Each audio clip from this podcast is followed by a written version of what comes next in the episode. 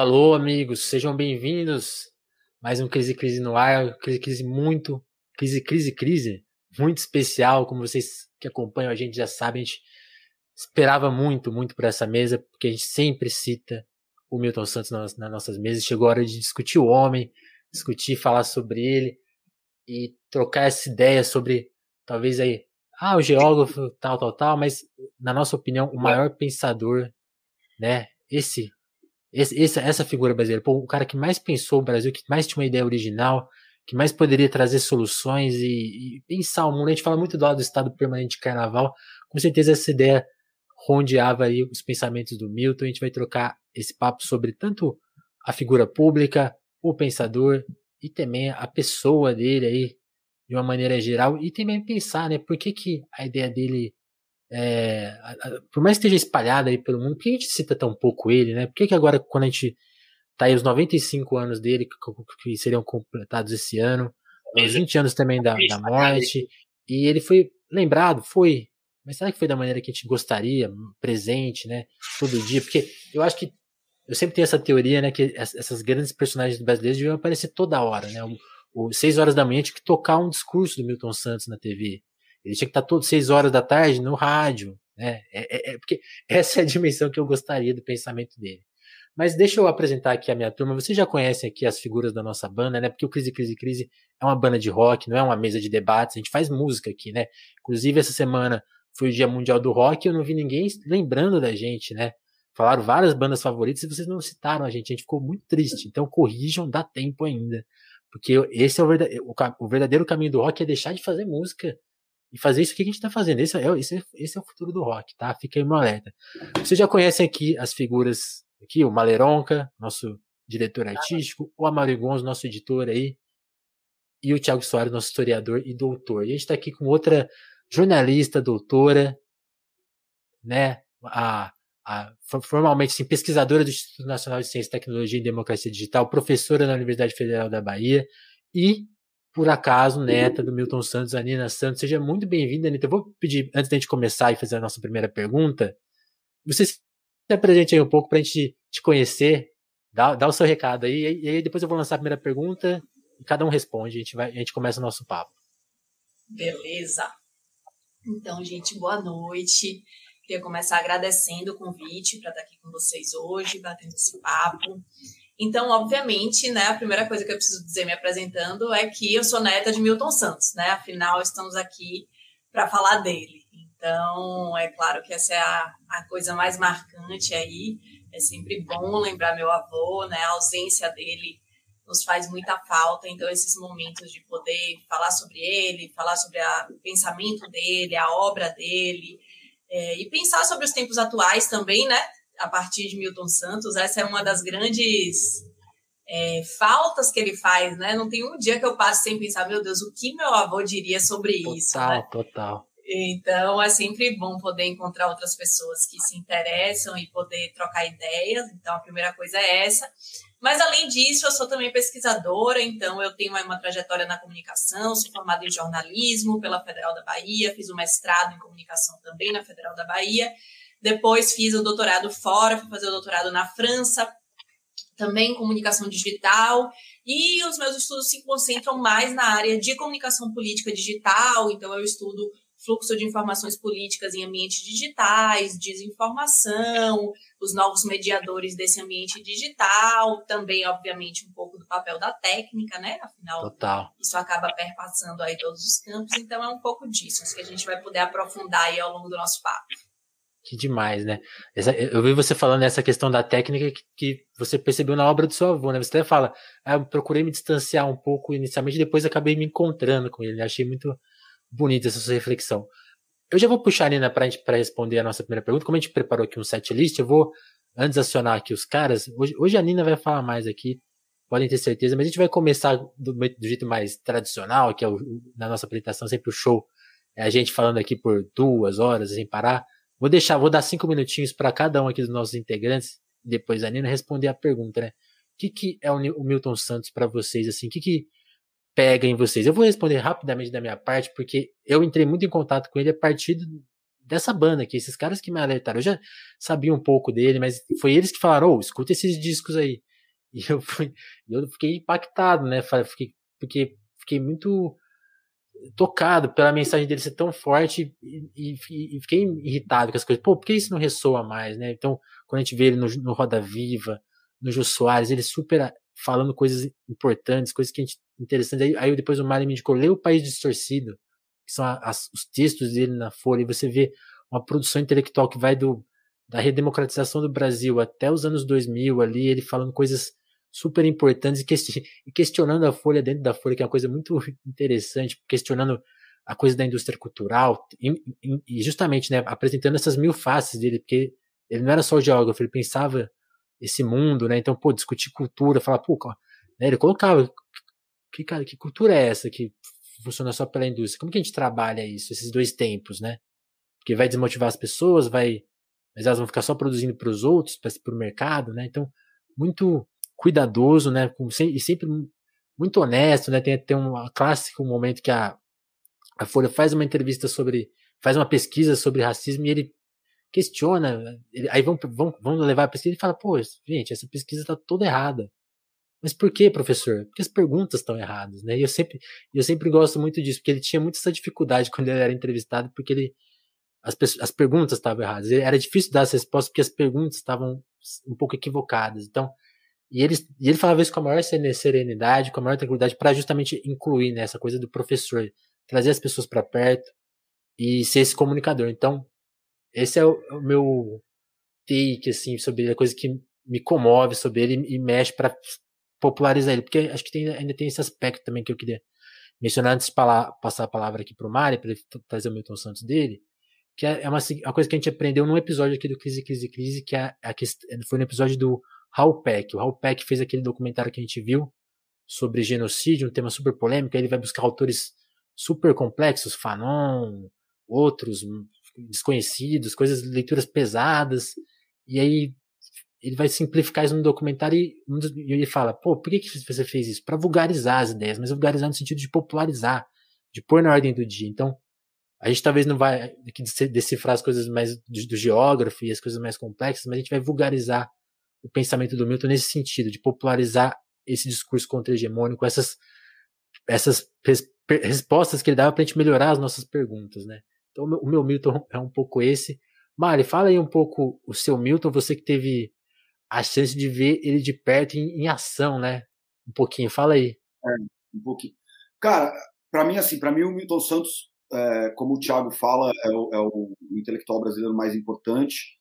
Eu acho que se a gente vai recuperar as coisas uh, que, ele que ele publicou em vida e que ele escreveu, você percebe o quanto tudo é atual. Se você vai ver as entrevistas dele, é a mesma coisa. Uh, como ele estava prenunciando, e não numa futurologia, ele estava fazendo a ciência dele, ele estava comunicando isso. Né? Acho que isso que é importante. É, eu, eu, o Milton Santos foi a razão pela qual eu decidi tentar fazer o curso de geografia porque eu li as coisas dele nessa coluna da Folha e eu percebi que eu precisava entender o mundo, né? E eu acho que ele é o cara que melhor explica o mundo para a gente, porque ele consegue explicar o mundo a partir de uma perspectiva daqui, né? Uma perspectiva da gente. Ele, lógico, ele usa todas as ferramentas uh, da academia mundial, mas acho que o valor dele é esse. Assim. Eu, eu, acho, eu acho legal quando você fala assim, ah, ele não era só um geógrafo, porque ele fala de cultura e tal. Não, é, isso, isso era justamente ele era um geógrafo, né? Isso é o lance. Não, não, tá, é normal. É, é, não, é sim, sim. Ele tende a pensar. E eu acho que era isso, assim, um cara tão generoso com as suas ideias e, e a fim de contribuir com o debate público e sempre muito é, honesto com as próprias formulações, assim, com as próprias ideias, né? Eu acho que toda vez que a gente vê alunos dele falando também tem essa generosidade no sentido do ensino. É, então eu acho assim, eu fui procurar esse caminho que o Milton Santos, essa janela que o Milton Santos abriu para tentar entender o Brasil, tentar entender o mundo. E eu acho que ele ensina a gente a ver o mundo, ele dá ferramentas para a gente conseguir fazer isso. Então eu poderia usar a camiseta Milton Santos mudou minha vida. E, E eu, eu gostaria que mais pessoas usassem. Eu acho que ele tem as ferramentas aí para a gente entender um monte de coisa que as pessoas estão patinando, né? Boa. Claro, boa. Isso, isso pode, às vezes, uh, fazer com que a gente tenha que, tenha que entender um monte de coisas de geografia, um monte de conceitos, que tem uma discussão conceitual, tem uma coisa epistemológica, né, na, na obra dele, né, ele falava uh, uh, da geografia para geografia também, enquanto ele estava fazendo as coisas, as formulações, isso é uma coisa tão rica, mas é isso, né, eu acho que também tem essa parte do, do que está no País Distorcido, que são essa coletânea dessas, dessas colunas que você mencionou, é, que tem essa, essa coisa, tem as entrevistas, então acho que tem um campo aí para quem quiser se, se, se aprofundar aí atrás, eu acho que é muito rico e acho que pode ajudar a gente bastante. Sim. É muito bom. Gonzo, traz a sua visão um pouquinho. Quem, qual é o seu Milton? Onde ele mudou sua vida? Já responde essa pergunta aí. Você vai vestir a camiseta também? Só mais uma coisa, só mais uma coisa. E ele é um cara que é um cara da imaginação, né? Total. Então, ele é o cara da imaginação. Aí acho que a gente tem coisa para falar sobre isso, mas aí é eu vou, ah, eu vou ser mais, eu vou ser mais breve que o Maleron, então eu vou aproveitar e já dar uma de MC aqui rapidinho, só para dar um salve pro pessoal que já chegou aqui, mandou boa noite. Luan, André Lírio, Davi, Francine mandou um. Se você curte rock, cite três álbuns do Crise, Crise, Crise, é verdade. Salve pro Cícero, pra Carol também, falou que é o programa favorito dela.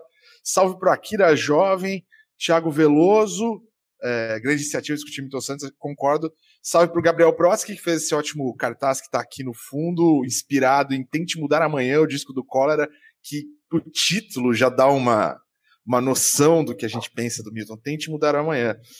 Salve pro nosso camarada intelectual de merda dos dissidentes e pro grande Kleber que está sempre por aqui. É, agora passando aí os salves. É... Que que o, o Milton mudou minha vida. Uh, e o Milton, ele, ele para mim, ele foi quem conseguiu uh, explicar, não é? Porque eu era muito jovem, eu era adolescente, assim, né? Fã de punk rock, de racionais e tal, e, e de e de outras coisas e tal, mas né, dentro desse, desse universo. E, e, já muito interessado por política, ele, ele foi quem conseguiu explicar muito claramente que dava para tirar um mundo novo daquele mundo horrível onde a gente estava vivendo no final dos anos 90, que é a época que eu estava na adolescência, né? Tava uh, começando a descobrir o mundo assim, né? Então, para além das leituras e, e, e aquilo, né? Antigamente o mundo era muito diferente, então o acesso às coisas era muito menor. O Milton era um cara que estava ali na Folha de São Paulo, uh, dando entrevista na Cara dos Amigos, escrevendo nas revistas de esquerda, ou seja, né, nesse universo mais próximo. Assim, não tinha, nessa época não tinha acesso a Granche, a Lukács, né? Você tinha, um, tinha uma edição, eu lembro disso, assim, eu meu primeiro Marx foi uma edição do Capital que estava na estante, assim, que era uma tradução horrível, assim, mas a primeira coisa que eu li de esquerda. E o Milton foi um cara que ajudou com, com, exatamente através desse, dessa, desse lance de vulgarizar o conhecimento, ajudou muito, me ajudou muito, muito, muito, muito, muito a, a, a pensar o processo de globalização como uma coisa que era transcendível, né? Naquela época a gente usava a globalização como sinônimo de neoliberalismo, né? A gente falava de movimentos anti-globalização, e o Milton, ele era é o cara do outro mundo é possível, que virou um mote muito importante para a gente na época, né? Virou um mote muito importante para o debate, para porque vai ser até essa experiência da, da centro-esquerda no poder aqui no Brasil, o que, que a gente vai, vai conseguir, para onde a gente vai, porque eu, eu, a gente é, é muito louco assim que os jovens hoje estejam desesperados com o Bolsonaro, e eu sei que é difícil, mas, cara, eu juro que eu lembro, nos anos 90, cara, nos anos FHC, os oito anos de governo FHC, eu achava que a gente não tinha saído do, do neoliberalismo puro e castiço desses caras, assim. Eu achava que o mundo ia ser aquilo e acabou, assim. O, por todas as críticas que a gente possa ter do que aconteceu depois e tudo mais, a gente conseguiu sonhar por um bom tempo no Brasil. E a morte desses sonhos foi o que trouxe o pesadelo que a gente está tendo agora. E resgatar o Milton, para mim, é resgatar esse sentimento de voltar, poder voltar a sonhar, poder voltar a, como diz o Mário, poder imaginar, que é uma coisa que é muito cara e muito importante para a gente aqui no Crise, Crise, Crise. Então, assim, é não tem. Eu, eu, não consigo imaginar alguém que tenha me influenciado mais positivamente tão cedo na vida. uh, do que o professor Milton, de verdade. Muito bom. Tiago, sua vez. Pois é. Tem... Milton Santos mudou bom, sua vida? Qual que é o muito... seu Milton? Ah, mudou, mudou. Então, pensando em vocês aqui, e lembrando aqui, né, do Dia Mundial do Rock, que foi essa semana, me. Caras, é, a relação que eu tenho com o Milton é mais ou menos a relação que você tem com uma banda que é muito importante para você, que tem uma discografia intensa e que você gosta de pedaços da discografia ao longo, tipo, da sua jornada, né? Então, a, a, minha primeira relação com ele é quando eu era mais novo, quando ele escrevia na, na Folha tal, e eu lembro, eu lembro meu padrasto falando assim, olha, você tem que ler uma coisa, meu padrasto, que é sociólogo, tipo, a única coisa que você tem que ler na Folha, tipo assim, você tem que ler o Milton Santos, né? Tipo, é, é, é, é o Joga o resto fora. É, não, não, leia, leia o resto, leia o jornal inteiro, lógico. Assim, ó, tipo, o que você tem que ler mesmo aqui, que é que tem de novo interessante, é o Milton Santos. Isso é super novo, né? E, e, e, é uma coisa que, que me foi muito impressionante, porque de fato era uma existia uma, uma uma dimensão de pensamento muito diferente da dimensão de pensamento da época, que era aquela, aquele debate de pensamento único tal. Tipo, você lia o jornal, era tipo plano. E aí, quando você lia com o Milton Santos, aí você via uns acordes dissonantes, assim, tipo, né, no jornal. E, e aí, quando eu fiquei um pouco mais velho, me aproximei do ativismo, eu trabalhei para o Fórum Social Mundial por alguns anos, me aproximei do movimento das tecnologias livres e abertas, tipo, fiquei, até hoje, de certa maneira, eu, eu sou do movimento desde o começo do século XXI e tal, e a, a, a, a, dimensão dele ganhou uma potência maior, tipo, quase como você encontra aqueles, aqueles discos que, tipo, são aqueles discos, tipo, que são mais ou menos não tão conhecidos, mas que trazem, tipo, a, o core da banda, assim, tipo, a ideia tal. E aí, tipo, essa, a, a, que, é, que é o que o Gonzo falou, da ideia do novo mundo possível, do formulador, e falava, olha, tipo, a globalização é né? A globalização é algo que não é dado, tipo, do, do norte para o sul. A globalização é o que está aí, é o que a gente tem que a gente tem que, que, que, que, que se apropriar disso e inventar e, e, e, e, ver como a gente entende tecnologia, como a gente entende isso que vai ser é, é, o que a gente quer que seja a nossa integração.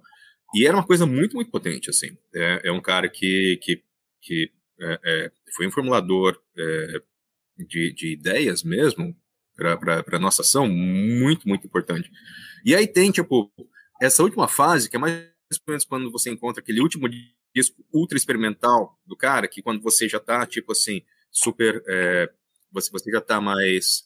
mais é, é, mais próximo da, da, das coisas mais intrincadas, tal, da banda, e tem aquele disco que, tipo, é meio pouco conhecido, que tem, tipo, umas coisas ultra experimentais, e o cara chama, sei lá, o maestro minimalista, tipo, do decafônico para trabalhar junto e tal, e, e que, é, que é quando eu entrei no, no doutorado, e no doutorado eu, eu, é, eu pesquiso é, história do pensamento econômico e história da tecnologia.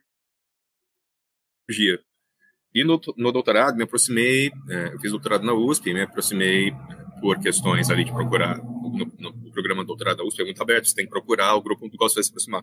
E eu me aproximei do grupo que, que é o grupo próximo, né, do, do, do Milton Santos, foi formado por ele, professora Mônica Roa e tal. E ao descobrir essa dimensão do pensamento do Milton Santos como um formulador tipo de uma nova proposta epistemológica, não só na geografia, mas na, na noção de tecnologia, né, na noção de comunicação, na noção de entrelaçamento entre política, linguagem e tal, que é um negócio que me explodiu a cabeça, assim, tipo, pela complexidade disso a partir de uma formulação ultra criativa do seu global. E é maluco que aí, nesse, nesse meu processo de pesquisador, às vezes eu vou num, num congresso, sei lá, em algum lugar do norte ou outro, eles veem uns caras que tem um, eu tenho uma ideia sensacional. Aí ele chega e eu falo, cara, o professor Milton falou isso há 25 anos. Eu, eu não falo para eles, né? Mas eu estou pensando, né? Tipo, cara, é, é, tipo, essa sua ideia sensacional sobre, tipo, a, a, a noção de dado, de tecnologia, é, é, é ser, ser um, um, tipo de, de noção que, que, que é, é, purifica a linguagem, a política, isso o professor Milton falava há, há 20, 25 anos, tal. Tipo, é, é, um pensamento muito potente e, e e eu comecei a mergulhar mais e mais e mais, porque é, é algo que, que, que, que, parece, parece ter uma, uma, uma proposição que, que, que, que é tão Cara, eu não sei como explicar, mas é isso. É, é, é, como quando você vai falar desse disco experimental. Chega uma hora que você fala, cara, não, eu não sei. Eu vou pensar de novo a respeito. Mas, mas essa última, é, essa última dimensão é isso. Então, é, um, é meio que uma. É, é um, o, o, meu pensador brasileiro, assim, de longe, que mais me influencia no trabalho tal. Todo o trabalho que eu faço, tipo, é muito, muito influenciado pelas ideias dele, seja desde meu ativismo até meu trabalho como pesquisador. E tem essa potência do, do pensamento de como como alguém que, que tem, tem soluções que, não soluções, mas que aponta para caminhos que agora começam a ser meio que, que, que, que levantados, assim, na, na, pesquisa mesmo, sobre tecnologia, né, sobre estudos sociais de ciência e tal, uhum. que, que me faz perguntar por que que, por que que isso não é tão mais claro para as pessoas, né? E, e por que que isso não é tão claro para a gente, principalmente, né? Como o, o Vini falou, tipo, era uma parada que deveria ser canônica para gente. E, e, e, por que que isso, tipo, não é, é tão é, mais claro no resto do debate, assim? E isso, isso ao mesmo tempo que é uma, uma, uma prova do, do, do, do da, da, da, potência de, de mudança, né? De, de, de, novas ideias, assim, que vai, vai oferecer novas ideias que é, é, vão dialogar com essa noção essa noção é, do, do que é visto como, como o, o médio, e, e, é difícil quando você, você tem uma, uma, uma noção tão forte e intuitiva que vai bater de frente com, com o médico e, e, e com o médico e com o que é dado, mas também com o que ele fala de, de como a, a, maneira como o, o, pensamento circula e como o pensamento vai se posicionar, ele passa por um monte de dimensões que às vezes invisibilizam umas ideias, dão potência a outra, tal, e, e, e é meio enfim, eu tô, eu acho que eu tô já já já viajando como se eu estivesse falando é, na, na, terceira fase, mas enfim, é, é, é, é o meu pensador preferido, tipo Tranquilo. o que mais me influencia. Gente, e sempre que eu começo a falar, eu começo a ficar tipo. A gente vai chegar nessa complexidade, pode pode é. ter certeza. Daqui, daqui a pouco, Nina. Queria que você respondesse, e assim, fique à vontade para responder tanto no, no, na esfera mais pessoal, quanto também profissional. Eu sei que você, já vi você falando, né, que tem essa coisa, seu trabalho começou um tanto distante, né, você até procurou se distanciar também dos seus pais, né, que também são acadêmicos, e você foi tentar buscar um pouco sua própria área. Mas eu sei que também você tem uma admiração muito forte, né, eu, vi, eu tava vendo até uma mesa sua, aí eu vi, reparei quando tocaram um vídeo dele, você, a sua alegria de ver ele falando ali, tem uma, também mexe com você. Eu queria saber, então, qual, qual que é o seu, o seu Milton, se ele mudou a sua vida, né? Acho que não faz muito sentido essa pergunta para você, né? Mas vamos lá. É, mudou, né, gente? Como não? Meu avô, né? Quem, quem que não tem um avô que mudou a vida, uma avó que mudou a vida, um tio-avô, uma tia-avó? Então, assim, Milton, para mim, antes de qualquer coisa, é vovô, né? Assim, meu avô faleceu quando eu tinha 13 anos. Então, sei lá, 90%, 95% do tempo que convivemos, ele era só meu avô, assim, eu não tinha nenhuma dimensão do ser público, né, Milton Santos. Então, Sim. é o avô do convívio doméstico, do passar as férias, do ir levar para a USP, levar ele para dar aula e ficar passeando, passar férias no bosque da USP, na cantina da USP, no, enfim, todas as diversões de férias eram em torno da USP, porque ele estava sempre por lá e a gente acabava indo levar ele lá e tudo mais. É, desde que eu nasci, ele já morava em São Paulo, né? Então, a gente nunca morou na mesma cidade. Nesse período, eu morei a maior parte do tempo aqui em Salvador. E a gente passava muitas férias em São Paulo, né? Então, a gente se via nesses momentos de férias. E quando ele vinha para Salvador, para dar alguma palestra, para dar aula. Ali em meados da década de 90, ele é reintegrado na Universidade Federal da Bahia, né, de onde ele tinha sido é, expulso durante a ditadura militar, é, desligado durante a ditadura militar, e aí ele passa também a vir com um pouco mais de frequência para cá. Então era farra em quarto de hotel quando ele vinha para cá, enfim, são essas memórias assim, bem de avô de ser obrigada a falar toda semana. Fala aqui com seu avô, seu avô quer falar com você, não quero falar com meu avô. Aí falava com ele. Aí meu avô perguntava: Você tá lendo algum livro meu na escola? Pelo amor de Deus. Tipo, hoje quando eu olho pra trás eu falo o que que passava na cabeça da pessoa. Mas na época eu falava, gente, mas por que que ele acha que eu teria lido um livro dele na escola? tipo. E minha mãe conta que quando eu tinha. Quando eu era bem pequenininha, assim, tipo, tinha um ano, dois anos, ele uhum. tava perguntando pra ela: essa menina já tá alfabetizada? Essa menina já tá alfabetizada? então, enfim, tem muito dessas lembranças do, do convívio. E Sim. uma das lembranças do convívio, que aí eu acho que né, acaba se desdobrando depois de um pouco mais, são lembranças muito assim de conversas muito acaloradas, muito animadas é, e muito intensas sobre o Brasil, sobre a situação atual. Então, assim, a casa de meu avô era uma casa que no final do dia, assim, durante o dia era basicamente meu avô trabalhando no escritório, crianças, no caso eu, meu irmão, meu tio, que era um pouco mais velho, né? O segundo filho dele, a gente brincava na sala, ou descia para brincar, enfim, ia para a livraria e tal. E de noite tinha debates muito intensos, né? Então, eu não entendia nada, evidentemente, né? Eu era uma criança, mas eu via que era algo que assim movia muito as pessoas e eu tinha a impressão que era algo muito importante que acontecia ali do qual eu queria participar, né? E muitas vezes eram debates em francês ainda por cima para piorar Nossa. a situação. pois é, porque é, a segunda mulher de meu avô, a viúva dele, Marie Hélène, Sim. que eu considero como avó, é francesa, né? Então, evidentemente, ela é, é, fala francês, meu avô morou muito tempo na França, falava francês, meu tio, filho deles, é, foi criado falando francês em casa, justamente para ter uma segunda língua, né? Fala, evidentemente, português. Sempre morou aqui no Brasil, então fala português fluentemente, aí falava francês em casa. Meus pais fizeram doutorado na França, então falavam francês, e as crianças eram, as crianças, no caso, eu e meu irmão, eram excluídas, né? Então, até por isso que eu fui aprender francês super cedo, porque eu queria entender o que estava acontecendo ali, sabe? Era muito que demais. Pois é. E aí, então, tem essas lembranças, assim, que, que são mesmo lembranças muito afetivas. Então, é, é de fato algo que mexe muito comigo, né? Falar sobre meu avô, ver meu avô falando, quando eu vejo imagens, vejo vídeos.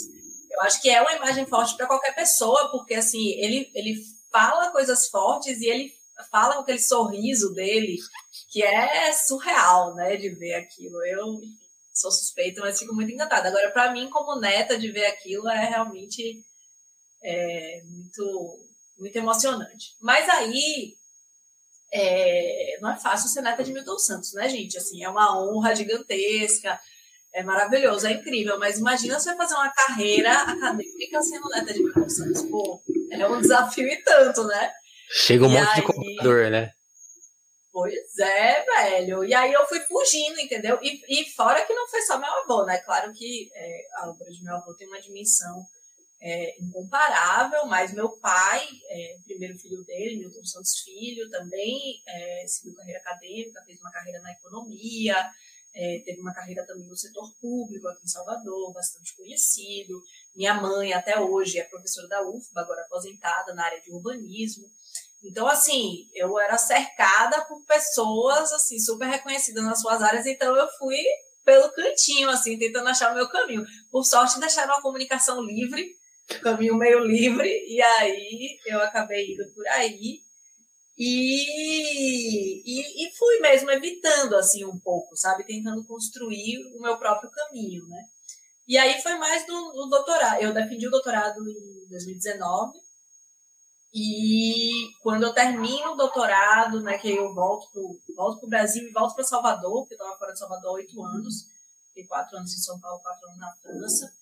É, aí eu acho que eu tomo coragem, assim, de falar, não, agora eu acho que eu posso ir beber dessa fonte, sabe? Porque eu sempre soube que é uma fonte super rica, super é, instigante, e fiquei muito feliz de ouvir as falas iniciais de vocês, porque eu acho que tem um elemento que vocês todos levantam e que para mim também é um elemento muito essencial, que é justamente essa capacidade de meu avô de, é, de não se limitar ao diagnóstico preciso.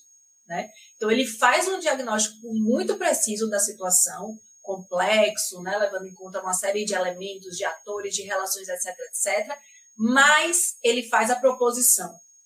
Ele faz a proposição de algo que pode ser diferente, que pode ser construído, que não é fácil, que pode ser utópico, que, enfim, a gente pode discutir aí o que isso significa, mas ele não fica só no diagnóstico. E isso é um desafio que, independente do tema que a gente esteja falando, me atrai muito, sabe? Então, uhum. eu acho que, além da figura é, do avô, né, mais é, familiar, assim, mais emocional, que tem, ele tem muito essa figura, para mim, do do, do, construir a esperança, sabe? Do construir um lugar novo, do construir o diferente. Então é muito dessa forma que eu tento enxergar quando eu me aproximo dele nessas diversas instâncias aí. Legal. Quem quer, quem quer abrir e fazer a primeira pergunta para Nina? Tô aqui para papiar, viu, gente? Não precisa ficar só fazendo entrevista é, não, também, vou, não. Eu vou, eu vou, eu vou fazer então a, a, a primeira pergunta. Eu, eu, eu, vou fazer uma provocação, assim, aquele clássico, né? Eu, antes de qualquer coisa, é, é, exatamente. É, desculpa, eu tô meio, eu tô meio nervoso de, de, conversar com você, Nina, porque realmente, quando eu falo que é, que é, que é um, até eu me perdi um pouco quando estava falando antes, porque realmente é, é, é é, não é essa coisa de, de figura de linguagem, de, de fazer média. Realmente, o, o, meu pensador brasileiro, que, o que mais me, me, me, me, influenciou assim, é uma honra. Aí, aí, quando eu converso com você, eu fico até meio assim, tipo, pensando três, quatro vezes na minha cabeça e posso me perder um pouco. Então, desculpa. Mas, mas uma coisa que eu, que eu queria. É, é, te perguntar e, e sobre essa sua trajetória, que é uma coisa que me pareceu muito, muito poderosa no pensamento dele, que parece é, não tão não, não tão óbvia se a gente pensa na, na, na, na no, no, né, no Milton Santos geógrafo, é a potência dele é, como pensador da tecnologia e da comunicação, assim, e da e, e como eu falei, assim, tipo, o que eu me enrolei um pouco, mas é que eu me lembro de em algum, alguns seminários ou congressos, né, tipo em países, sei lá, da Europa dos Estados Unidos em que eu participei, de pessoas, sim, com ideias vistas pela comunidade como geniais e tal, e eu pensando, cara, isso aqui tá escrito em Milton Santos há 25, 30 anos e tal, né? O fato deles acharem que estão inventando de novo, porque agora é algo que, que faz sentido dentro dessa lógica econômica do grid, só prova a hipótese dele de que né? A, a, as ideias elas vão emergindo conforme há um interesse, né? E, e, e há um, um momentum do grid financeiro para fazer isso funcionar. E é, a, como você falou, a sua pesquisa e, e, a aproximação da sua pesquisa em comunicação dialoga de um, de um jeito que você né, é, é, aponta como muito potente encontrar esse caminho, assim, e eu queria te perguntar assim, como como você vê é, é, esse esse cenário do, do, do, caos informacional que a gente vive, assim, desse, desse, dessa, dessa expectativa que existia de que a, a internet e a, a, a circulação do conhecimento deixaria todo mundo muito mais tranquilo e todos ficaríamos uma, essa noção de, né, de, de, esfera pública, né, habermasiana, de que, ah, não, vamos todos, entrar, com mais você entra em contato com informação, melhor você vai ficar informado, então vamos ficar todos mais e mais, né, bem, bem, bem, bem intencionados e tal. E, e, e como ah, essa noção de globalização e caos, assim, é, que ele já levantava em algumas ideias dele, assim, como, como você vê isso hoje, assim? Essa, como, como você acha que isso, isso dialoga com esse diagnóstico dele de antes e essa, e essa é, é, expectativa mesmo de uma imaginação para a gente esperar isso, né? Bom, vocês têm umas três horas aí para responder essa pergunta super simples que o Thiago fez, né? Desculpa. vamos aí, vamos aí. Bom, eu, eu, eu, eu, eu, eu, emocionado, empolgado, desculpa. Se tem uma coisa Imagina, que a gente tem aqui no Crise, Crise, Crise, Nina, é tempo, não se preocupe. Ave Maria. Bom, vamos lá. Não, eu vou, enfim, dar alguns elementos aqui para a gente começar a conversar e aí a gente vai aprofundando o que vocês acharem Vamos mais lá. interessante. Veja só, é... eu acho, Tiago, que assim, tem uma. Estou pensando aqui por onde entrar na questão, mas eu acho que a visão da tecnologia, né, ela é, quando você fala assim, ah, tinha uma expectativa de que né, as mídias sociais, o ambiente digital, com esse grande fluxo de informação, fizesse com que as pessoas estivessem mais informadas e, portanto, né, fossem melhores cidadãos e cidadãs, e de, de repente a gente tivesse democracias mais sólidas e etc. Eu acho que isso tem muito a ver com o que a gente espera e como a gente enxerga essa tecnologia. Né?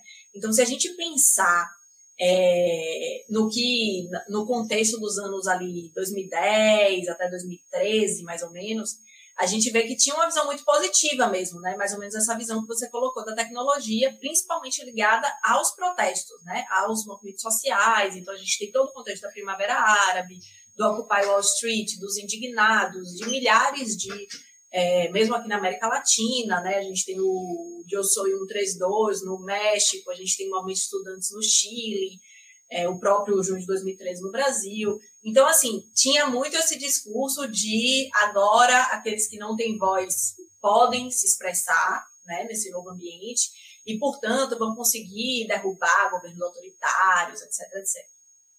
Pula para 2020, vamos dizer, né, 2018 para frente, a gente tem um discurso que é o oposto, né? Que é, aí a gente tem o Brexit, a gente tem a eleição de Trump, depois a gente tem a eleição de Bolsonaro no Brasil, e aí vira a chavinha e é as tecnologias vão acabar com a democracia, porque agora a gente tem, as tecnologias estão manipulando a mente das pessoas e as fake news no WhatsApp, e ninguém sabe mais o que é verdade, e precisamos acabar com tudo isso que está aí. No caso, as tecnologias, né? Então, o que é que tem em comum entre esses dois pontos, né? O ponto lá de 2010 e o ponto de 2020, pensando mais ou menos em uma década de diferença. É uma visão da tecnologia muito essencialista, né? Muito tecnodeterminista, como se a própria existência de uma determinada tecnologia fizesse com que determinados processos sociais acontecessem.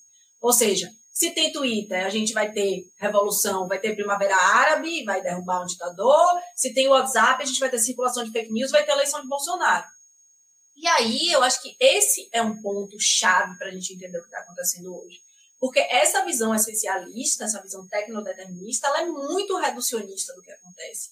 E isso já está lá na obra de meu avô e de vários outros pensadores também, mas ele próprio vai defender uma visão de técnica, e é por aí, inclusive, que eu me aproximo um pouco da obra dele inicialmente, uma visão de técnica como é, é, algo que passa a ter existência social a partir das suas apropriações. Ou seja, a técnica só existe a partir do momento que ela é apropriada pelas pessoas de uma determinada forma.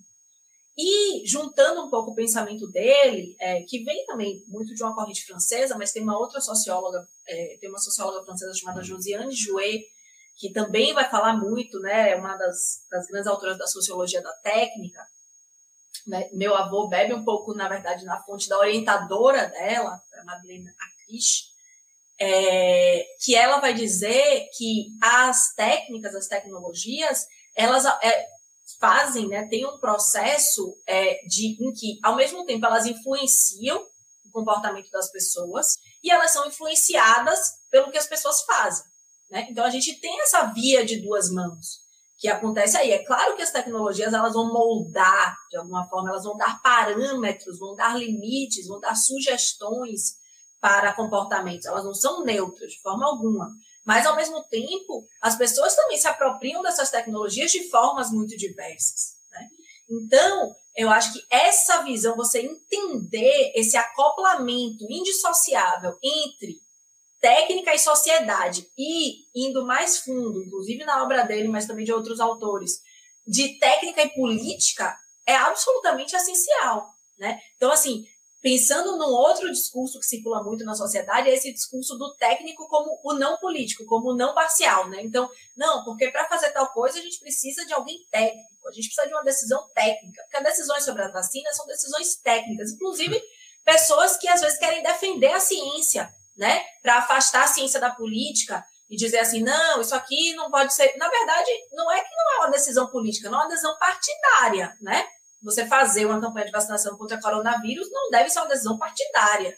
De fato, tem que ser uma decisão né, científica, pode ser considerada uma decisão técnica, mas isso não significa que não seja uma decisão política você fazer uma vacinação contra o coronavírus, por exemplo. Né? Então, eu acho que essa associação aí, né, entre técnica, é, processos sociais de forma geral e política, é um elemento central para a gente entender o que acontece hoje na sociedade, mas especialmente nos ambientes digitais também. Nossa, demais. Sim.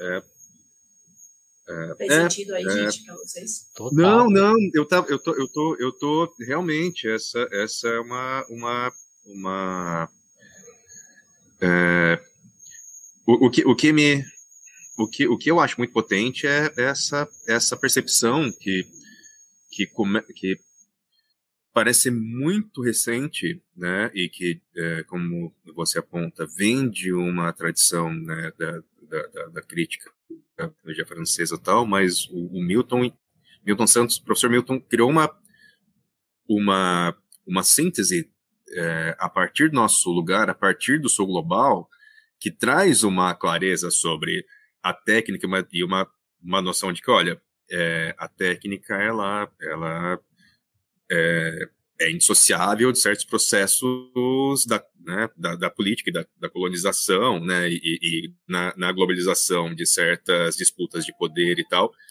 que é, hoje parecem muito evidentes, mas no meio da, da, da celebração da, né, da globalização e, da, e, né, da, da, tecnologia como, como algo que irá nos libertar todo, ele falou, caras, veja bem, né, talvez a gente pudesse pensar um pouquinho, né, tal, é, sobre o sentido disso, que é muito potente. E é uma coisa que sempre me deixa muito cara, como, como parte da nova literatura, é, especialmente a literatura do norte global, parece agora chegar no que ele estava apontando há muito, muito tempo, né? Nossa, sensacional. Enfim, eu não sei, eu tô é, era só um comentário, assim, não queria atropelar ninguém, desculpa, pessoal. Sim, por favor. Quem quer falar primeiro? Mari? Eu quero, eu quero. Eu quero. É, acho que indo, indo um pouco no, no, nessa linha que a gente está falando, Nina, o que, que, você acha? Acho que tem uma questão que era bem importante é, e que acho que o, que o professor Milton Santos assinalava muito, que era a questão do debate público. Assim. É, como que você acha que você falou um pouco já, mas como é que você acha que isso se, se inscreve no debate público? E, se, e, e é um assunto que é muito caro para a gente aqui, por né, todas as vezes que a gente se junta, porque, enfim, jornalistas e tal, é, e a gente sempre tem a impressão de que o debate público está muito empobrecido, assim, né? Desde quando a gente pensa no, no, no, Caetano, no verdade, no Caetano Veloso, no Verdade Tropical, que ele vira e fala que, cara, a hora que para de ter um debate entre, entre a crítica e os músicos, um debate mesmo, uma troca, uma, uma dialética, a coisa dá uma empobrecida, a coisa vai muito mais pro lado do mercado do que deveria ir, né? Não, o Caetano não é um cara que é contra o mercado, não é isso, mas ele, ele dá, né? Ele, ele tá falando desse, desse, da pauperização do debate público. Uh, quando o, o, o Milton Santos está fazendo essas aparições públicas dele, que ele vai no, no Roda Viva, ele critica a própria TV Cultura por, por aceitar anúncios, mas ele também vira e fala: olha, o que está acontecendo nos jornais, e ele cita cada um dos, dos jornais ou dos membros estão ali, né, no Estado, e ele fala da, daquela forma super tranquila que ele falava, não é uma coisa. Mas ele está sendo muito rigoroso, muito sério. Ele fala assim: são pseudo-intelectuais que estão falando né, no debate público é, e que servem a um, a um a um discurso. Era muito a época do discurso único ainda, mas ele fala: o dever de vocês, enquanto jornalistas, enquanto não, os jornais que os empregam, o que eles deveriam fazer é ir nas universidades atrás de outras pessoas. Tipo assim, ele não queria ser o único, né? Não queria ser o único a falar. E ele e, e acho que ele tinha vontade de debater com pessoas. Ele queria levar a discussão sempre. Acho que essa coisa dele de ter um rigor científico, né? De virar e falar na entrevista para a Folha sobre a pesquisa da Folha e falar, cara, essa pesquisa ela é ruim. Né? Ela é, o resultado dela é ruim porque a metodologia é ruim. Uh, então, como é que você acha que isso se inscreve uh, nessa coisa atual que você estava descrevendo, assim, nesse jeito da gente falar sobre tecnologia e tudo mais? E você acha que isso faz sentido? Ah, eu acho que super faz sentido, né? Acho que pensar o debate público é absolutamente essencial para qualquer sociedade que se pretenda minimamente democrática. Eu acho que a gente tem movimentos que vão em sentidos opostos, talvez. Porque, assim, é, a gente vive hoje uma realidade comunicacional que é bem diferente da realidade comunicacional que meu avô descrevia. Né? Meu avô faleceu em 2001, pensar ali uma outra globalização foi lançada em 99, então, assim, a gente, ainda, a gente já tinha internet, mas a internet era muito restrita e era muito diferente da internet que a gente tem hoje. Então, a gente ainda tinha uma concentração muito grande de atenção e de visibilidade nos grandes meios de comunicação, né? nos meios de comunicação tradicionais. Jornal, TV, rádio, revista. Que a gente sabe que no Brasil são extremamente. Bom, primeiro, são basicamente privados, né? A gente nunca teve, continua sem ter uma rede pública de comunicação. E são, além de privados, extremamente concentrados, pouco diversos em termos sociais, em termos de ponto de vista político, em todos os contextos aí, todos os termos que a gente possa analisar. Hoje, o que, que a gente tem? A gente tem um ambiente digital em que, por um lado, a gente tem a inclusão de novos atores. Então, a gente tem, a gente é, democratiza o poder de falar, né? Então, outros atores podem se manifestar. A gente, por exemplo, aqui está fazendo esse programa é, não sei se algum de vocês poderia estar fazendo esse programa se a gente só tivesse sete canais de TV aberta. Eu acho que eu não estaria dando entrevista num canal de é, TV aberta é, assim, mas bom. É, então, tem novas oportunidades de debate que são colocadas de fato, novos espaços de conversa, e, portanto, você tem também novos pontos de vista que passam a figurar nesse ambiente e que não estavam no ambiente anterior.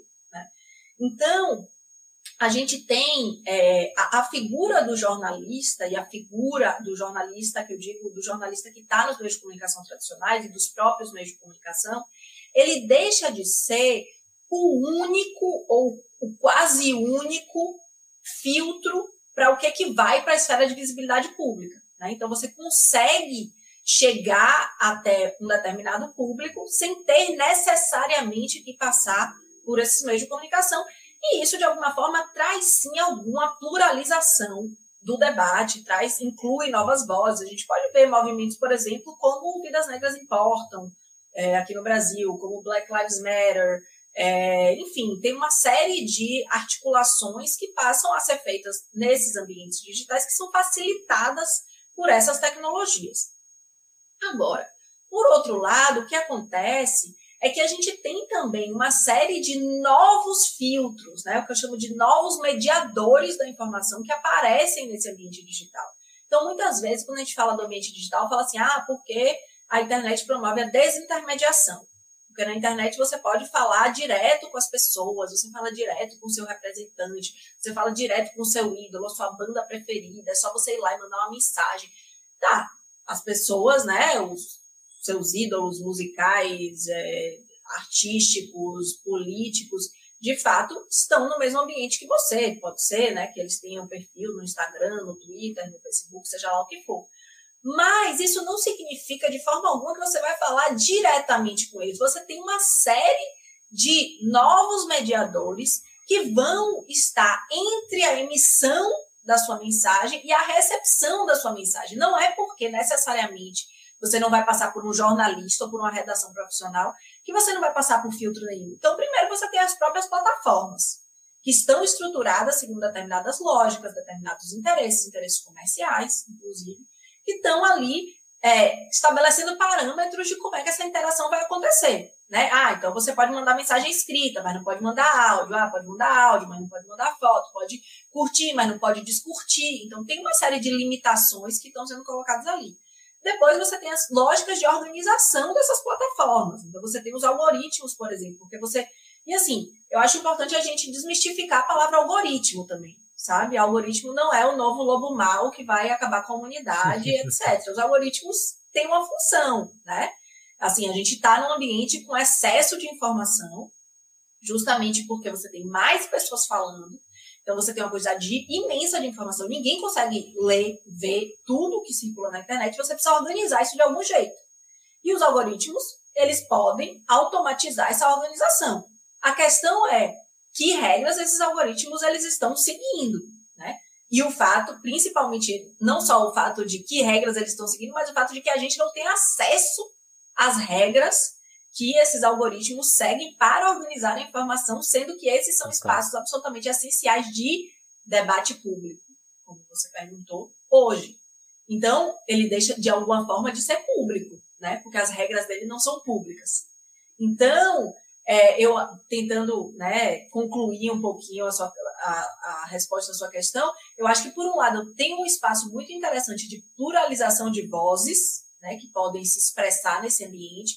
Por outro lado, poder falar não significa poder ser ouvido. Né? Democratizar o poder de fala não significa democratizar o poder de escuta. A visibilidade ela continua sendo concentrada e concentrada de acordo com determinadas lógicas sobre as quais a gente tem cada vez menos controle, porque elas estão cada vez mais privatizadas. Então, eu acho que é essa dicotomia aí que os ambientes digitais atuais, né, o ambiente digital plataformizado, traz para a discussão do debate público. Muito bom. Gonzo? Nossa, só só pedrada, hein? Hoje tá só só o só riff certeiro. Muito bom ter a Nina aqui. É, o, queria só aproveitar rapidinho, Nina. O Felipe Maia está aqui no chat, amigo nosso, falou que conheceu você no final do doutorado na França e mandou um salve aqui. É, ele falou: Ah. Massa, Felipe! Tava, eu, eu vi o seu comentário ali no YouTube, eu estava me perguntando: será que é Felipe lá de Paris? Bom te ver por aí. Ele mesmo, ele mesmo achei, achei bastante curioso, bastante interessante esses caminhos que, que, que se dá. O Felipe trabalhou com a, comigo e com o Malerão, inclusive lá na Vice. É... Trabalhou comigo também, saudade de almoçar é verdade. Felipe. É verdade, olha abraço, só. Felipe. Aí, mas bem, uh, voltando aqui até as questões do chat, eu tava. A gente tem, como a gente falou, a gente tem se preparado para falar de Milton Santos. E eu estava relendo, como lembrou o Júlio, por uma outra globalização, né? Um livro que até você citou aqui mais cedo, Nina. E um dos trechos que, eu, que, eu, que, eu, que me chamou a atenção, porque ano passado, no começo da pandemia, o coletivo Shuang publicou um texto que é um coletivo dissidente, marxista da China, é, mais marxista que, o, que, que efetivamente o, o, o PCCH hoje, uh, por um contexto sobre a pandemia e, e, problematizando uma série de questões a respeito do, da China em si e da resposta chinesa à pandemia e tudo mais, sem querer entrar nos outros debates. Bem no começo da pandemia, eu traduzi esse texto, chama Contágio Social, e uma das teses ali levantadas era a ideia de que não existe mais espaço não ocupado pelo capital. E eu, relendo o Por uma Outra Globalização, publicado em 1999, eu me deparei com um trecho, o professor Milton fala exatamente isso, que é visto como, por, por, intelectuais contemporâneos como uma nova ideia, como o Tiago fala aqui, sobre as ideias que às vezes a gente acha que a gente teve, mas na verdade elas eram do professor Milton, a gente só está replicando elas. É, é, mas como a gente falou de não entrar necessariamente nos conceitos de, de, de, de, de, geografia, falar da natureza do espaço aqui, né, praticamente o capital do professor Newton, é, eu queria saber, porque, assim, é sempre interessante se encontrar com essas quase profecias, né, que são análises muito antecipadas do, do, do estado das coisas, o que a gente vê hoje, e que na época pareciam coisas muito avançadas, muito além do que a gente conseguiria imaginar, e que hoje parecem quase corriqueiras. Eu queria perguntar de você mesmo, Nina, assim, das, das, das, das imensas contribuições, das imensas uh, uh, profecias, eu diria, do professor Milton, quais são as que foram mais caras para você, que você encontrou e falou, Eita, rapaz, ele tava, o vovô tava falando isso mesmo.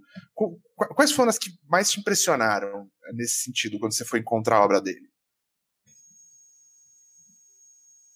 Olha, é... não sei, não, não saberia te dizer assim que profecias, porque eu acho que no fundo é, o que a obra de meu avô consegue fazer é que é uma, é uma, uma leitura da realidade, né? uma leitura crítica tão profunda e tão complexa que ela é muito duradoura, né? Então não é uma obra que se esgota pouco depois de é, publicada.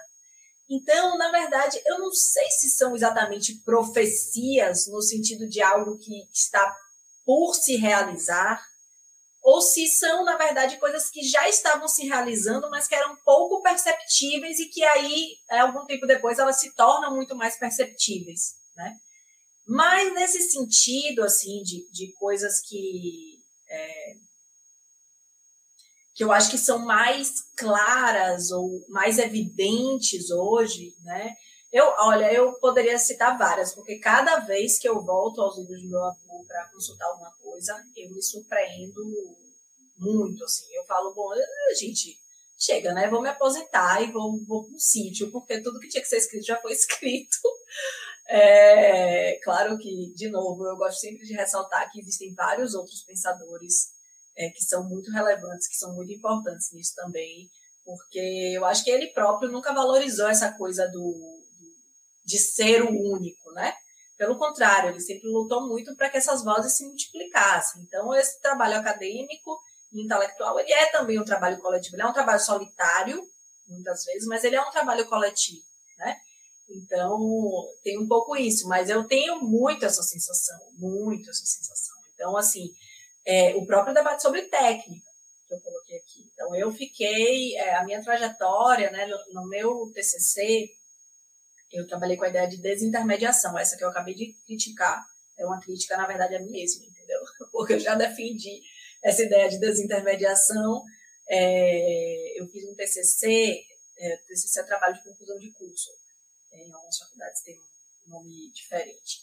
Mas o meu trabalho de conclusão de curso foi sobre o blog da Petrobras, que chamava-se Fatos e Dados. É, em 2010 eu fiz esse trabalho, acho que o Fatos e Dados é de 2009 que foi um blog que a Petrobras criou durante uma das milhares de CPIs da Petrobras para divulgar a sua própria visão sobre os fatos, digamos assim. Né? Então, ela publicar e estava ali bem no boom dos blogs, né? Na hora, naquele momento que estava super na moda ter blog, a descoberta de que ah, agora todo mundo pode publicar conteúdo na internet, então eu também posso publicar o meu conteúdo. E só que o que o blog da Petrobras fazia? Além de publicar a visão da Petrobras, ele também questionava as notícias sobre a Petrobras que saíam nos meios de comunicação. Então, questionava a matéria da Folha, do Estadão, da TV Globo, e criou muita repercussão, porque eles publicavam a íntegra das entrevistas que o presidente da Petrobras, à época, José Sérgio Gabrielli, e outros membros da diretoria davam aos meios de comunicação antes da matéria sair. Então, é, isso foi, enfim, gerou maior, maior confusão e tal. Enfim, o fato é que eu trabalhei com esse blog para discutir justamente essa questão da desintermediação. Comecei o trabalho com isso, terminei o trabalho já pensando que não era exatamente uma desintermediação, talvez fosse uma reintermediação na época, né? Falava dessa é, uma nova, novas mediações, na verdade. Né? Você tira um ator necessariamente aqui, mas inclui outros ali. E aí isso vai se desenvolvendo ao longo do meu mestrado, e aí eu vou pensando justamente sobre essa ideia dos, é, de como você passa a ter essa mediação da técnica, né? Quer dizer, você sempre teve, né? Se você pensar na televisão, no rádio, você tem uma mediação da técnica. Mas dessa técnica digital, desse conjunto de técnicas que compõem o ambiente digital e, e as mídias sociais. E aí, em algum momento, é, eu fui ali ler meu avô. E aí, gente, o que ele fala, assim, o, o desenvolvimento teórico dele sobre o papel da técnica, da tecnologia, sobre. Aí, aí eu, não, mas então é, eu vou explorar outra coisa, a questão da temporalidade, como que a técnica vai influenciar. E aí você vai e já tem um negócio gigantesco sobre temporalidade e aceleração do tempo e a convergência dos momentos. E num nível de é, articulação e de abstração que te por um lado é difícil de ler, muitas obras são super difíceis de ler porque te exigem muito, né, intelectualmente, mas, por outro lado, no momento em que você entende a ideia, você consegue aplicar aquilo a um monte de pontos de vista daquele fenômeno, né? Então, vocês estavam falando no começo, ah, que a obra de Milton Santos é apropriada por várias é, áreas diferentes, e eu vivo muito isso, né? Porque eu, é, eu gerencio o site, né? O miltonsantos.com.br, que eu criei lá em 2011, é, tem 10 anos agora. E eu recebo e-mail, eu fico chocada, assim, eu recebo e-mail, já recebi e-mail de gente da biologia, da medicina, é, de letras, de teatro, das artes, tem um monte, teatro, dança, artes plásticas.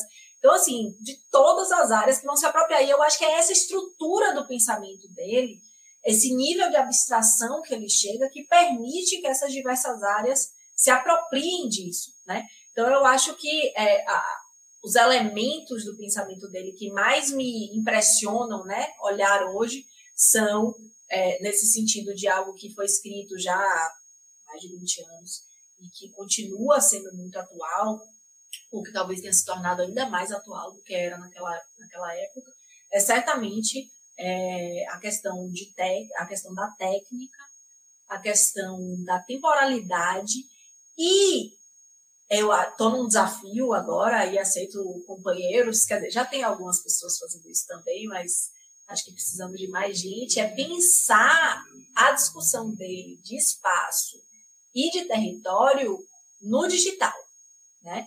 Então, assim, tem muita discussão que eu acho que é bem legal, é bem importante, tentando fazer a conexão do espaço digital com o espaço não digital, é, não digital não é uma boa palavra, com o espaço físico, é, porque também o espaço físico também é digital, mas bom, fora dali da, da, da, conexão, digamos assim.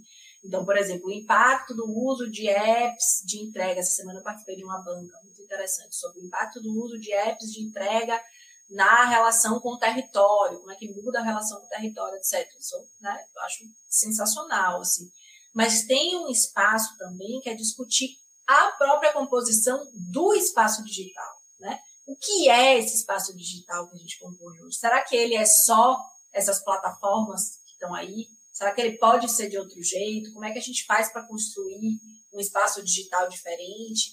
Então, eu acho que tudo isso tem muito tem muito insumo ali na obra de meu avô para pensar essas coisas todas. Fala, Mari. Valeu. Nina, você chegou a escutar um podcast que tem uh, que fizeram sobre uh, o que, que o Milton Santos diria dos aplicativos de, de, de entrega, de teleentrega? Escutei. É, não tenho certeza se eu escutei, eu, se eu vou lembrar, mas eu escutei. É, não, então, eu gostei de, eu gostei bastante de escutar. É uma coisa, é um, eu não conhecia esse podcast, mas é um podcast conhecido, né? É de, é de alimentação e tal, eles uhum. discutem legais de alimentação. Eu achei interessante, eu acho que eles não conseguiram resolver muito bem, porque também eles pegaram um, um, um banquete, assim, né? Porque você está trazendo essas questões e são super interessantes, faz, faz muito sentido mesmo. Tipo, a, toda a discussão dele de território, de espaço, ir para esse ambiente virtual, vamos dizer assim, ou enfim. É, é, e é super complexo. É, mas eu, eu lembrei porque eu achei interessante assim, porque eles conseguem também, pelo menos, apresentar de forma simples alguns conceitos que eram muito caros né, para a introdução da obra do Milton, assim, sabe? Você, ó, é tipo assim, ah, você vai começar a querer sacar o Milton, ó, ouve isso aqui, leu por uma outra globalização, lê as colunas da Folha, e aí, e aí vê para que lado que você vai, né? E aí, uh, e aí uma outra coisa que eu não sei se faz o menor sentido, assim, que eu vou falar, realmente, assim, não sei se faz o menor sentido, mas é uma impressão que eu, que eu tenho há muito tempo, eu não sei nem qual é, se tem alguma lógica, assim, se, se tem alguma, mas eu acho muito doido, porque nesse rigor da que ele tinha na obra, nesse rigor de profundidade, né? Como você, você vai procurar uma, uma, uma coisa sobre temporalidade, ele vai estar falando de aceleração contemporânea, e, vai, e ele desenvolveu as coisas mesmo, né? Parece que tem uma coisa na obra dele que você não consegue entrar em contato e não agir, e não tomar ação. Eu não sei se isso faz sentido, eu não sei porquê, mas eu sinto isso. Talvez seja só uma sensação minha, um sentimento meu, assim, não sei. Não sei mesmo. Ó, eu espero que não seja só seu, mas é só uma esperança. Porque eu não sei, eu, de novo, eu acho que isso tem muito a ver com pensar o papel do intelectual também, sabe? Porque eu acho que a gente tem, tem um papel da intelectualidade. E assim, falando de uma pessoa que tá, gente, assim, nos passinhos de bebê da carreira de intelectual, tá? Mas enfim, vocês me chamaram aqui para falar, eu vou falar. Para falar. É... eu acho que o papel tem um papel de ser intelectual, né, de ser pesquisador, pesquisadora, que está certamente em você tentar é, apontar para fenômenos relevantes e analisar fenômenos relevantes, né? Então, assim, gente está num mundo onde milhares de coisas acontecem ao mesmo tempo, milhares de informações circulam, em que é que eu preciso prestar atenção? Né? Então, tem um papel da intelectualidade que é um pouco de falar, olha, isso aqui é importante mostrar. Assim como o jornalismo tem essa função, assim como vários outros né, atores sociais têm também, não são os únicos. Mas eu acho que tem um papel da intelectualidade também, para além de, digamos assim, jogar luz, né, jogar focos de luz sobre determinados fenômenos, que é também de propor caminhos de transformação, né? Então, eu acho muito ruim quando isso unina com pessoa assim, né, que, enfim, precisa também de motivações para é, viver em sociedade, para se mobilizar, eu fico, eu fico muito. Enfim, eu acho um pouco produtivo quando você tem posições intelectuais que são apenas de é, crítica e de. É, e de. Não é de pessimismo, mas é assim, que não aponta nenhum caminho do possível, sabe? Um caminho da possibilidade. Porque eu acho que, enfim, a, o motivo para a gente existir é ter possibilidades de ação, né? Então, assim, claro que várias é, é, realidades, vários atores precisam ser duramente criticados, as ações precisam ser né, duramente criticadas. Vide a situação que o Brasil está hoje, né? Não tem como você pensar num governo Bolsonaro nessa gestão da pandemia e não pensar em tem hora que realmente não tem, parece que não tem saída por nenhum lado, né? Mas eu acho que justamente o papel de, é, dessas pessoas que se dedicam a pensar a sociedade de forma mais ampla e fora dessa dinâmica do dia a dia, né? Porque eu, como tenho uma formação de jornalista, já trabalhei como jornalista em redação também, às vezes quando a gente fica muito na dinâmica do dia a dia, né, dos acontecimentos, dos fatos, principalmente no Brasil atual, que acontece 387 reviravoltas por dia, você, você mal tem tempo para pensar, né? Você está ali reagindo, aconteceu isso, você escreve, aconteceu aquilo, você reage, vai à entrevista. Quando você toma esse certo distanciamento, que em teoria, em teoria, uh, o espaço acadêmico permite, eu acho que uma das coisas mais ricas que se pode fazer é tentar construir alternativas, né? Alternativas que não tão, que não podem estar, não devem estar descoladas desse dia a dia das pessoas, né? Não é porque você não está lidando com as pessoas morrendo a cada minuto pelo coronavírus que você tem que desconsiderar isso de jeito nenhum. Isso você tem que ter sensibilidade a isso, mas olhar de forma mais ampla para conseguir apontar alternativas mais estruturais, né? Porque senão a gente fica muito no, na miudeza, né? No varejo. E aí, quando você fala de que a obra de meu avô te incita né, a fazer algo, eu fico me perguntando se não é por isso, né? Porque ela consegue ter essa dimensão de te apresentar um todo, de te apresentar um problema e de dizer, olha, talvez a gente, talvez isso aqui seja um caminho, talvez a potência de transformação esteja aqui, né? Então, eu acho que esse é um exercício muito, muito difícil, muito difícil, certamente. mas muito valoroso, assim, em termos do papel da intelectualidade na sociedade. Muito bom. É, em termos de. Fala aí, fala aí, fala aí. Só, não, é só, só uma coisa rápida. Assim, o professor Newton se considerava, literalmente, nas próprias palavras, um marxista heterodoxo, né? E eu acho que é uma posição muito décima primeira a tese sobre Feuerbach. Né? Os, os intelectuais já basta interpretar o mundo, é preciso se esforçar para mudá-lo. E eu acho que, de todos os marxismos do professor Milton, eu acho que esse é o mais caro dele, assim, é o que mais me, me sempre parece aparente. É só um comentário, Mari, vai aí. Eu, eu, eu perdi, eu acho.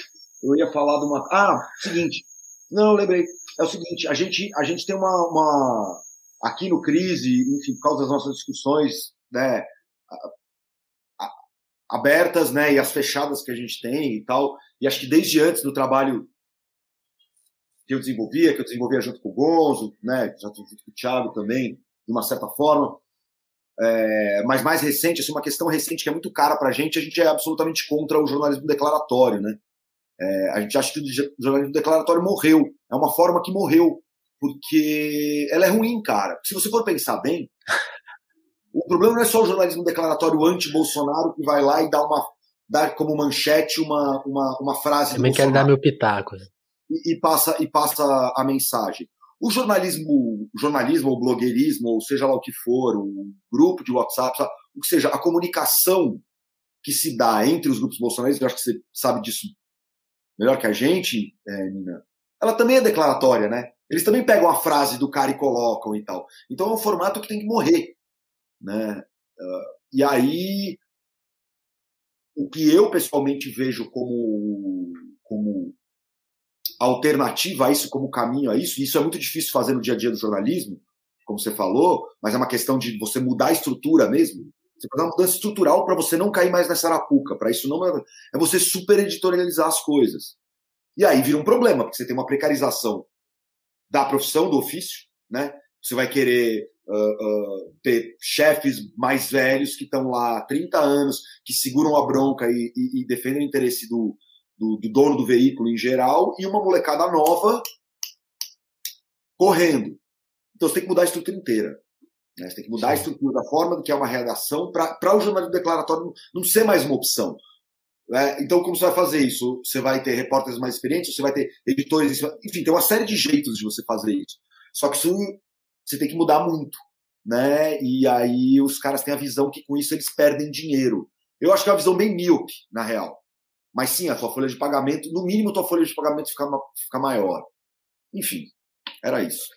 Eu, eu, eu queria acrescentar um pitaco aí, Mário, na sua fala, porque hoje, e aí também perguntar para Nina, é uma coisa muito quente, não sei se a gente vai conseguir, se eu mesmo vou conseguir elaborar isso muito bem, mas ela falou essa questão de de intermediação, né? Pô, então a gente tem muitos intermediários. Então você vai ter hoje a imprensa, aí a própria rede social, as pessoas escrevendo nas redes sociais. Então vira esse caos.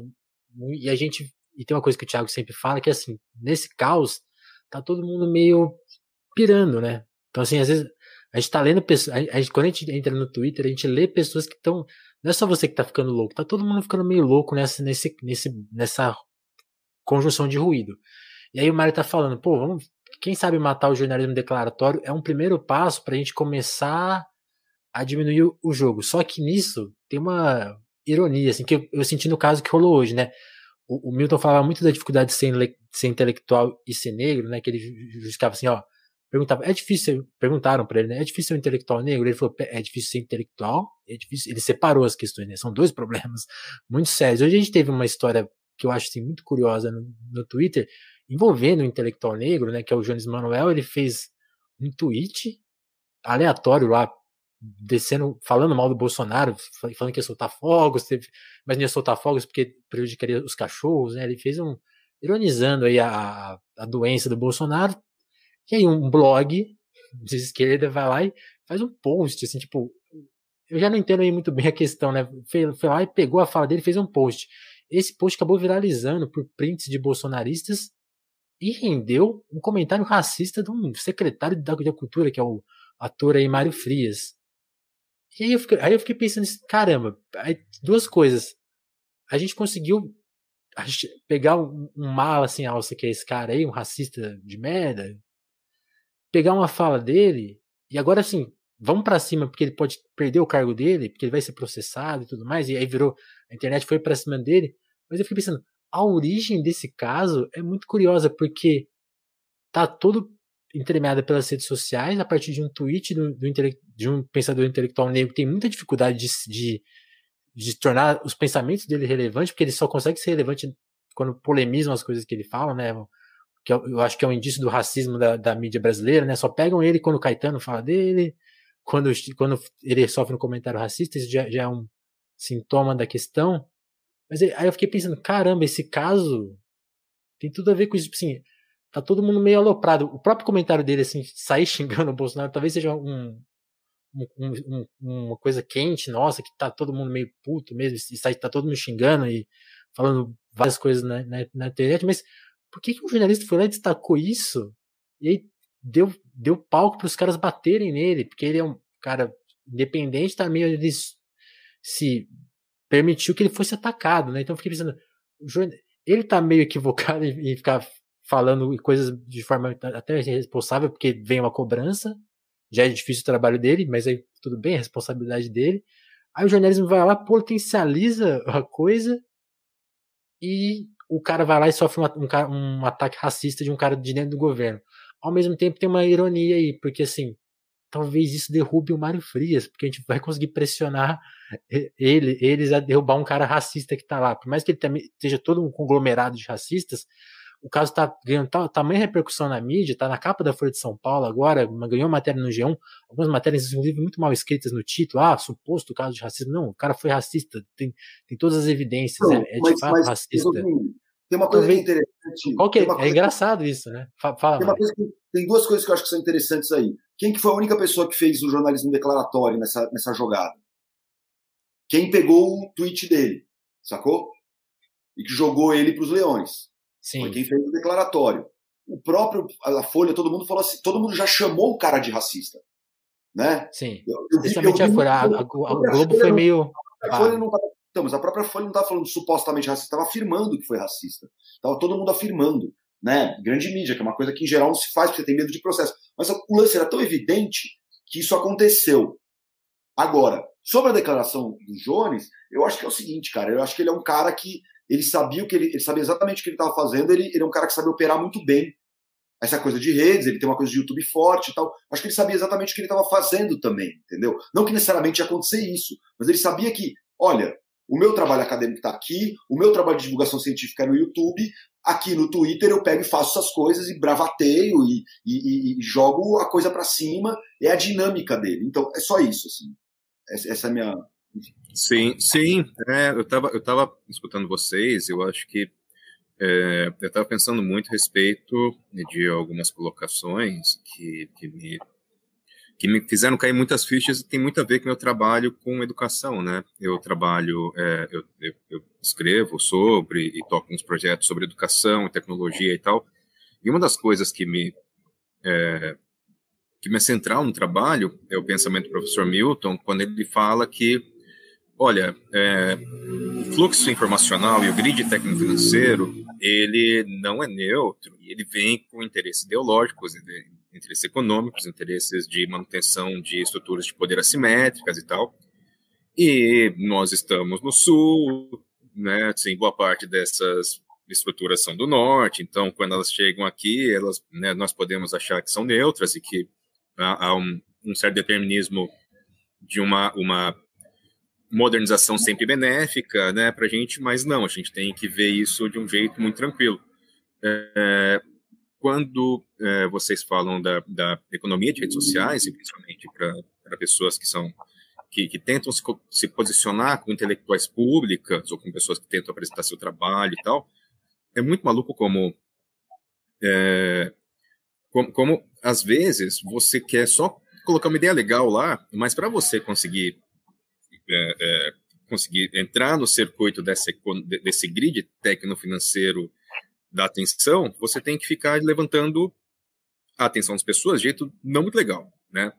E, e ao mesmo tempo, é, aí, aí, aí a pergunta que eu queria fazer para Nina, assim, ao mesmo tempo, quando a gente, é, é, aí no ofício mesmo, de pesquisador, de professor tal, quando a gente tenta se, se, é, é, se posicionar ou trabalhar de certa maneira com uma certa independência, ou tipo, é, é, trabalhar dentro da estrutura né, da, da, academia ou da universidade ou do espaço de pesquisa é, é, e inventar coisas, é, existe um outro tipo de pressão e um outro tipo de, de é, certa imposição que, que agora com a pandemia ficou muito mais clara, que é essa, essa noção de que da, da, mediação também, da educação também, do processo de, de troca do conhecimento também, da, do, do, processo de produção do conhecimento ser cada vez mais forçado por essas novas plataformas. Né? Tem o caso aqui no Brasil, por exemplo, de que é, várias universidades fizeram o, o, o, belíssimo acordo de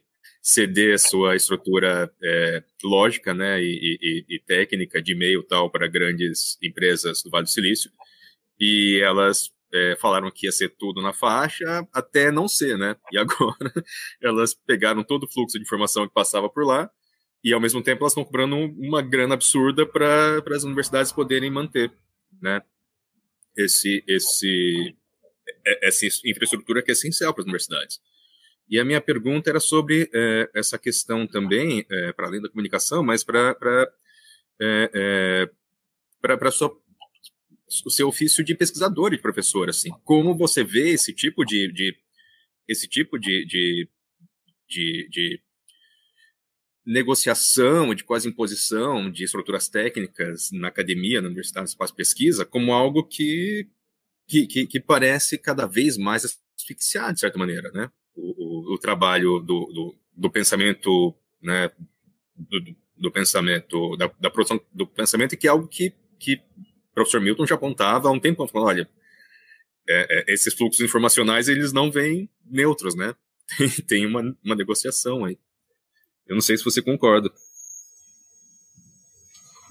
É, eu acho que tem uma coisa de que eles não vêm neutros, mas tem uma coisa também de que eles não param de vir, né?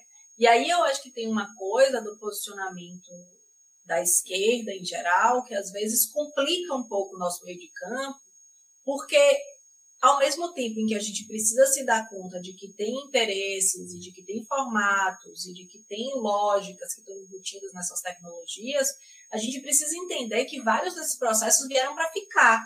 Não necessariamente essas tecnologias e essas plataformas, mas os processos sim. E, portanto, a gente precisa ser capaz de desenvolver as nossas próprias habilidades e, eventualmente, as nossas próprias ferramentas para lidar com esse contexto, entende? Então, assim, se a gente, chega no momento de pandemia completamente despreparado, sem uma estrutura, e aí eu não estou falando assim, ah, existe tecnologia de ensino à distância é, de software aberto brasileiro. Claro que existe, existe mais de uma, existem várias. Mas eu estou falando de uma estrutura administrativa, de organizacional, que permita que essas plataformas sejam distribuídas, que tenha treinamento, que tenha conhecimento, que as pessoas possam usar, que os alunos, que como eu tenho, tive aqui né, na, na Federal da Bahia, os alunos que estão assistindo aula de casa com um smartphone Mambembe possam usar esse tipo de tecnologia, porque o que eles têm instalado no smartphone deles é a tecnologia do Google ou da Microsoft, entendeu?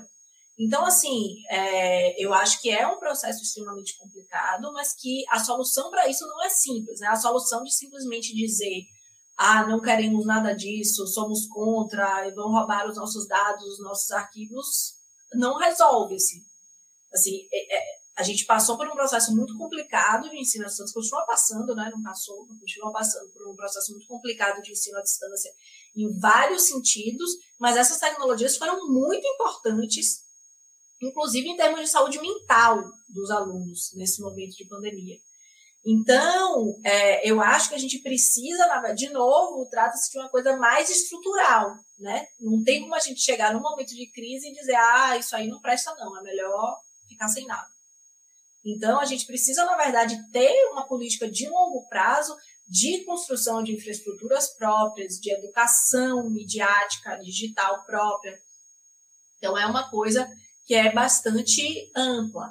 Agora, saindo dessa parte da, da educação, indo para a parte da pesquisa, eu acho que tem uma coisa bem interessante, é, especialmente na área de comunicação, mas em outras áreas também, é que a gente tem trabalhado cada vez mais com dados digitais, com dados de é, interações digitais. Né? Então, as pesquisas têm cada vez mais se baseado nesses dados, dados de é, conversações no Twitter, de trocas no Facebook, no Instagram, é, buscas no Google, enfim, vários tipos, é, grupos de WhatsApp. E isso é uma discussão metodológica que não é banal assim de ser feita. Né? Primeiro, pelo tipo de acesso que a gente tem a esses dados, que é muito pouco, muito pouco. Então, a maior parte dos dados que a gente consegue ter acesso é, são por formas não autorizadas pelas próprias plataformas. E aí, a depender de onde você vai publicar, tem, revistas que não publicam, né?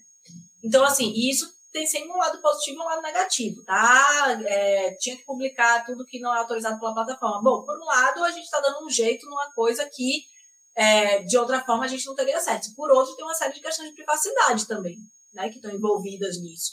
Então, é, tem, são discussões bem complicadas assim de serem feitas, até do trabalho de pesquisa, do trabalho científico mesmo, em cima dessas interações digitais, que eu acho que traz novo, novas questões assim para a gente refletir sobre essas tecnologias, sobre como os dados são gerados, sobre a que dados a gente tem acesso e, portanto, em cima de que dados as nossas análises estão sendo feitas, né? Porque um dos principais problemas para você fazer um bom diagnóstico hoje do ambiente digital é que você não tem dados sobre o ambiente digital. Você não tem dados confiáveis. Quem pode fazer um bom diagnóstico do ambiente digital hoje né, são as próprias plataformas? Então, que, que ficam criando aí, vira e mexe, uma iniciativa, ah, para, pesquisadores, a gente vai abrir tal coisa, outra coisa. Nada muito, pelo menos, é, posso estar enganada, assim, tem pesquisadores que acompanham mais de perto esses comitês e tal, mas do que eu acompanho, nada revolucionário, assim, abre um dado aqui, outro ali, uma base de dados um pouco mais ampla, mas é, nada que nos dê efetivamente conhecimento do, do da engrenagem, né, que está por trás. Então, Sim, e, é, e, e, desculpa te interromper, mas é, é, é, bem interessante que, que é, eu estava lembrando que você estava falando agora há pouco sobre a potência dessa aproximação, né, da, sobre o pensamento da técnica, como algo que que não é só um diagnóstico de uma crítica ou de um, olha, é, não tem jeito, vamos todos, estamos todos fadados a, a, a né, a, um, a barbárie, né? Assim, a saída, a nossa saída daqui é inventar coisas novas e e é, e é, assim, eu acho que é potente só a gente ter, de fato, diagnósticos de pesquisa que falam, olha, eu não sei ainda como, mas nós temos que inventar coisas novas, porque talvez alguém que encontre a sua pesquisa vai falar, opa, é verdade, né? eu tenho essa ideia que talvez ajude e tal. E eu acho que essa é a maior potência que nós aqui do Sou Global é, temos de invenção, né? E eu acho que talvez seja essa a coisa que me fascina tanto e que me faz sim, eu, eu, falo sempre e, e, e, não é né, como como uma coisa lá da boca para fora eu acho que talvez a, a, coisa agora conversando contigo né nessa conversa nossa o que me, me, me impressiona tanto nessa potência de pensamento é essa coisa de que sempre aponta olha você tem que ser criativo né e, e, pode parecer pouco, mas, mas é, pra, é, é, muita coisa. Assim, você fala, olha, é, tudo bem, tá horrível, mas a saída é a gente ser criativo. E não, né? A saída é nós tentarmos resistir à barbárie que, que, que, que é inescapável e tal. Muito obrigado mesmo, Nina, pela, pela, pelas suas palavras. Sim, sim, sim. E, e Nina, qual, qual, que é a sua opinião? Qual que você acha que é uma das alternativas? Porque eu falei daqui, tem o caso do Jones como um intelectual que escolher uma alternativa, como, como o Mário falou, estratégica, tipo, de, de, de, de, de de alguma forma o pensamento dele e de, de, usar talvez as ferramentas aí com, essa, com essas contradições que ela tem.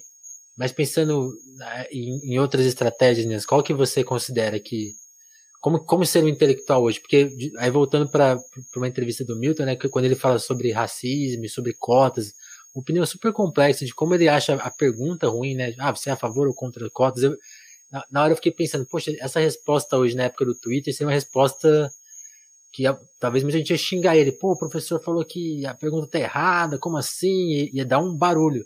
Então, como, pensando nos dias de hoje, até, até você contar um pouco do seu posicionamento como intelectual e, e até sua relação com a mídia também.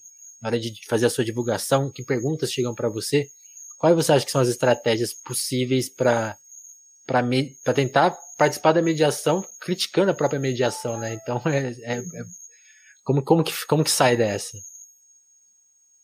É, eu queria mesmo voltar nesse assunto que vocês falaram, né, sobre jornalismo, sobre o papel do jornalismo e tal. Vou pegar aí esse gancho da, da questão da intelectualidade. Boa. Assim, muito sinceramente, Vinícius, estou pensando junto com vocês, assim, não, não, não tenho grandes estratégias elaboradas, não. Mas acho que. Eu acho que, por um lado, é, a gente não pode ser muito saudosista, sabe?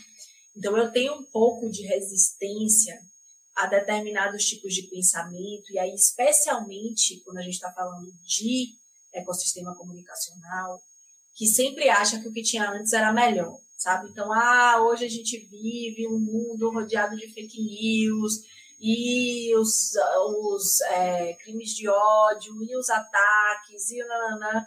Beleza, tudo isso é verdade, tudo isso é um problema e precisamos achar solução para tudo isso. Mas, 10 anos atrás, 10 anos atrás é pouco, mas 20 anos atrás, a gente tinha uma mídia extremamente concentrada em que, sei lá, 70% da população assistia a Globo e era super difícil também, entendeu? Então, assim, a, a, solução não está em voltar ao que era antes. Isso é muito claro para mim, assim, essa me parece uma solução absolutamente elitista, assim. Ah, vamos... Era melhor que não, não tinha fake news. Não tinha fake news. A gente tinha o que foi o debate de 89, sabe? Tinha uma edição tipo, violenta. Pois é. Então, assim, claro que não são fenômenos equivalentes, não estou querendo dizer que é a mesma coisa, mas, assim, a manipulação da informação, ela sempre aconteceu. Claro que hoje acontece numa outra dimensão, numa outra velocidade, etc. Mas, assim, eu acho que a gente precisa sempre pensar que é, existe uma mudança comunicacional que veio para ficar, né? E aí, assim, eu tô falando, eu sou da geração, né, nascida ali no final da década de 80. Se a gente pega os meninos que nasceram no começo da década de 2000, eles já se comunicam de outra forma. E aí tem uma coisa, sim, que é, ah, é muito cultivado, formatado por essas plataformas, etc, etc. Sim. Mas tem também uma, uma mudança que é mesmo geracional, da velocidade da comunicação, do tipo da comunicação, de como a atenção não fica mais em uma coisa só. A minha atenção já não fica mais em uma coisa só. Imagine a da, da uma, duas gerações abaixo de mim. Né? Então, assim, tem uma coisa de, de aprender, de aprender mesmo, e aprender como é que esse fluxo comunicacional se dá e tentar é, achar um lugar nesse fluxo que, por um lado, seja confortável para você, né? Porque se alguém me disser assim, ah, para você ser uma grande intelectual hoje, você tem que ter um perfil no TikTok. Eu vou dizer, olha, sinto muito, mas. Acabou para mim. é, fazer outra coisa, porque hoje eu não tenho a menor condição. Nunca nem entrei na rede, mas pelo que eu vejo de conteúdo assim externamente, que às vezes aparece no Instagram e tal, não tenho condições. Então você tem que achar um lugar que seja confortável para você e, por outro lado, um lugar que tenha algum impacto né? Então, assim, ah, legal, poxa, eu gosto muito de escrever, ah, legal. Ah, eu vou criar um blog hoje, e vou só, só um blog, só. E vou ali escrever um texto semanal, bem estruturado, bem fundamentado, com referências.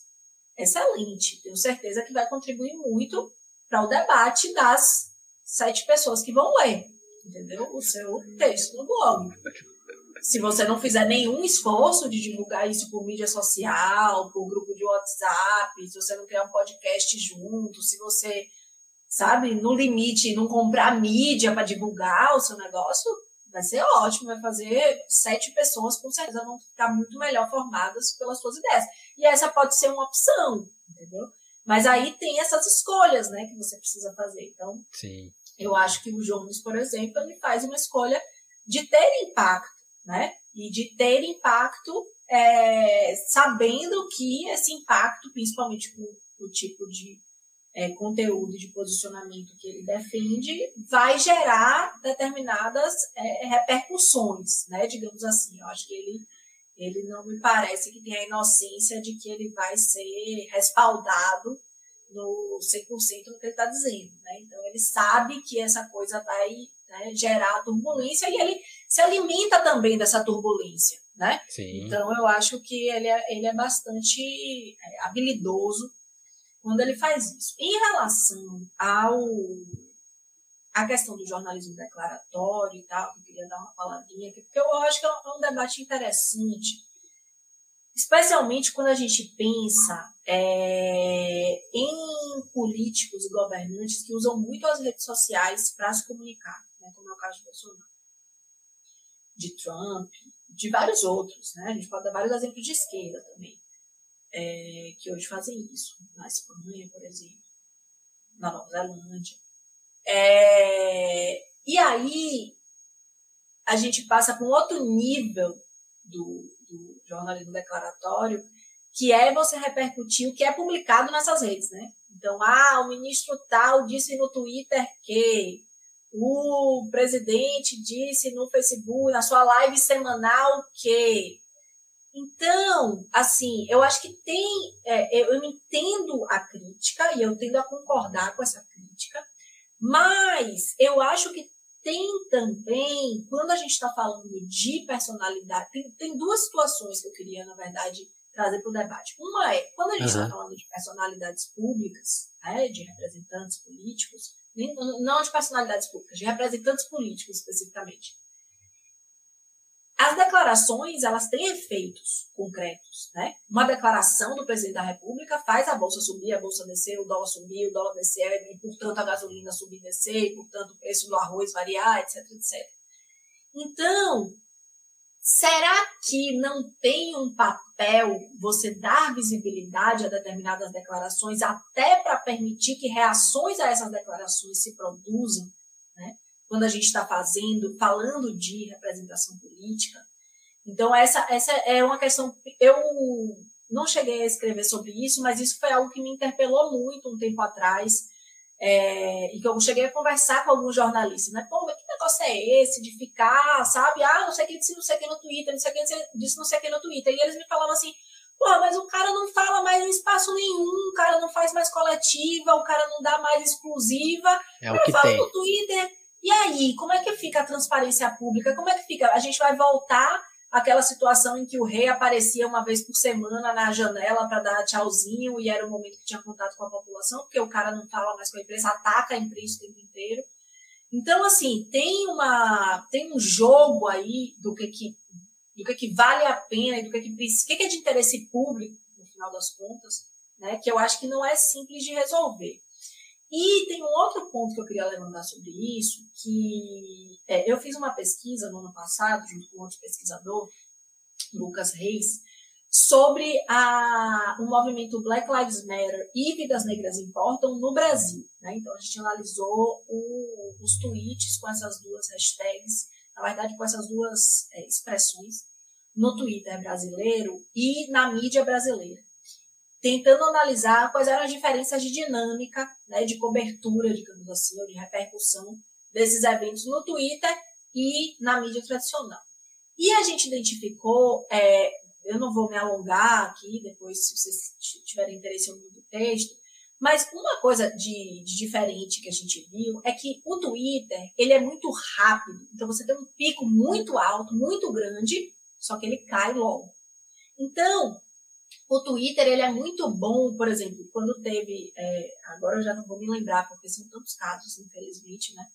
Mas o, quando teve o primeiro caso ali no período analisado, rapidamente a menção no Twitter ela sobe. Nos meios de comunicação, isso demora mais. Não necessariamente demora a cobertura do fato, da violência, da agressão, mas demora a associação disso com um movimento antirracista, com um movimento chamado Vidas Negras Importam, com algo mais prolongado. Ele tende a ser visto como episódico, né? Ah, uma pessoa negra foi agredida, uma pessoa negra foi. E no Twitter essa, essa associação é muito mais rápida. Mas o que, que acontece depois? O Twitter cai muito rapidamente. Esse pico de atenção ele passa muito rápido, ele é muito efêmero. E nos meios de comunicação tradicional, forma-se o que alguns pesquisadores chamam de um fenômeno de onda de notícias. Então, quando você tem um fato que ele é relevante, que ele pode gerar desdobramentos, você tem uma onda que se mantém um pouco mais alta durante um pouco mais de tempo. E por que, que essa onda se mantém um pouco mais alta? Porque os próprios jornalistas, ou seja, a própria indústria de produção da notícia vai atrás de produzir novas notícias. Isso não depende de novas agressões. O Twitter ele vai, ah, teve agressão, ah, teve julgamento, ah, então ele vai funcionando assim. O jornalismo ele consegue manter porque o próprio jornalismo vai gerar. Então o que, que ele vai fazer? Ah, teve uma agressão. Aí no dia seguinte, ah, eu vou entrevistar o delegado da delegacia responsável. Aí no dia seguinte, ah, mas como é que o governador vai reagir? Aí no dia seguinte, ah, mas o dono da cadeia do supermercado, como é que ele vai reagir? Ah, mas a pessoa. Então ele vai provocando reações que fazem com que esse tema e vários outros permaneçam com um determinado nível de visibilidade por um tempo maior. Claro que quando interessa, né, gente? Uhum. Evidentemente. Sim. Mas é só para dizer que, às vezes, essa, o que não significa que isso tenha que ser feito por jornalismo declaratório, mas essa provocação da reação também tem um papel de manter visibilidade sobre um determinado tema, sabe? Então, eu acho que são só alguns elementos aí para a gente pensar esse fenômeno que pode ser interessante. Mário, seu mic tá só, falar, é, só falar rapidinho, né, enquanto o Mário se prepara. É, você acabou de descrever, Nina, muito o trabalho como a gente faz na ponte. É, de seguir com os casos, de saber que o menino foi preso, ficar lá até o menino ser solto, é, sabe? Saber que, né, no caso de uma prisão injusta, ou no caso de uma agressão, até os policiais serem punidos. Então a gente tem, sei lá, essa semana mesmo, a gente está tipo, noticiando casos de gente, de, de policiais que há um ano é, é, torturaram um jovem e agora estão finalmente sendo punidos. É, isso é, é, é, muito interessante, assim, porque dá até para observar do lado de, de, cá, de dentro da imprensa, como a gente ajuda sim a formar esse, esse feedback, né, esse loop de feedback, que ajuda, de certa forma, até a alimentar as redes sociais. Faz, faz diferença sim, mas a gente também é alimentado, a gente também recebe, né? Mas, André, por favor, pode. Só queria dar essa, essa anedota. É, não, o meu papo é, é, que é o seguinte, né? Quando, quando eu penso nessa. São, acho que são duas coisas. Tem uma coisa que é. Quando eu penso nessa coisa do jornalismo declaratório, né? Que eu falei que tem que ter uma mudança estrutural e tudo mais, e, né, e mudar o jeito que você pensa em, em trabalhar notícia, coisa da provocação. Mas aí é uma, é, uma, é uma visão minha e que é puramente observacional. Eu acho que isso aí já bateu no, no muro, assim, sabe? Já chegou no limite e que isso não funciona tão bem assim, sabe? Acho que isso é uma saída que não, não dá. E eu não digo que a gente ir para super editorialização é uma coisa que eu não sei quanto tempo vai funcionar. Talvez funcione durante seis meses. A gente tem que repensar os modelos de novo. É uma coisa muito difícil dentro da grande mídia, né? Porque você tem uma, uma coisa editorial. E eu tendo trabalhado durante lá, 11 anos em, em um veículo que era uh, uh, filial do veículo internacional, é, e aí tem a ver com uma outra coisa que você estava falando antes também, Nina, que, pô, vai fazer as pesquisas, né, vai fazer pesquisa, vai fazer uh, trabalho acadêmico, você não tem acesso a todos os dados, a todas as coisas.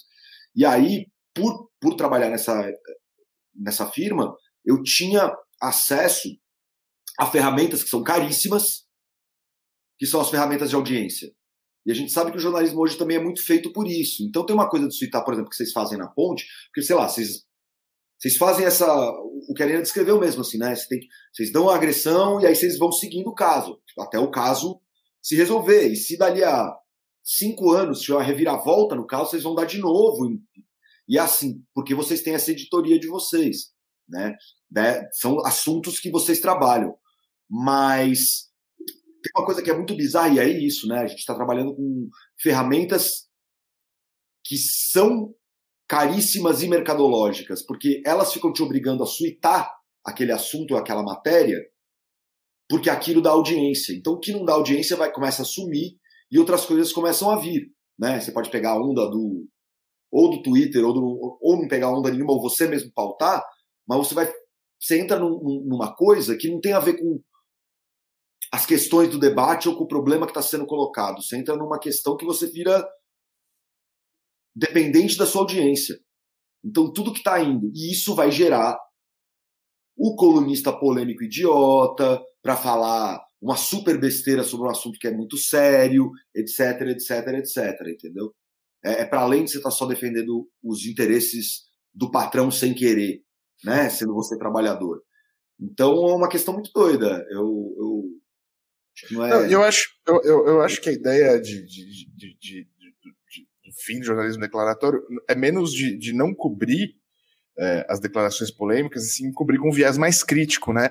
E fugir um pouco dessa dessa dessa questão que a gente sempre fala, que, que a gente aprende na faculdade, que é é, e, e, que aí é um debate que muito caro aqui no Crise, Crise, Crise, que é quando a Folha entra no, no, processo de neoliberalização da sua redação, ela acaba influenciando muito do que acontece no jornalismo no Brasil e como o jornalismo se vê. E essa, de, essa suposta deseditorialização, que na verdade é um, é uma operação ideológica neoliberal, é, acaba criando essa cortina de neutralidade. E isso acaba valorizando essa possibilidade, essa passabilidade do jornalismo acrítico dentro desse, desse espectro do jornalismo declaratório, assim. Eu acho que é, é, é, é isso que a gente incide quando a gente quer falar, tipo assim, mano, jornalismo declaratório tem que morrer.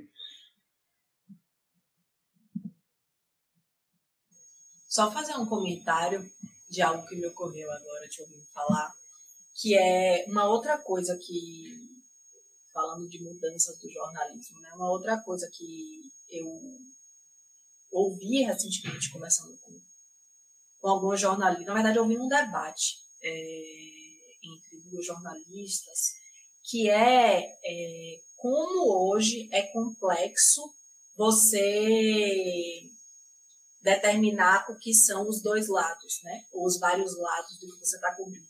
Então, como você, é, como essa história de você ter que mostrar os vários lados envolvidos numa questão, pode também servir para você legitimar posições que são absolutamente ilegítimas dentro de uma sociedade democrática. Né?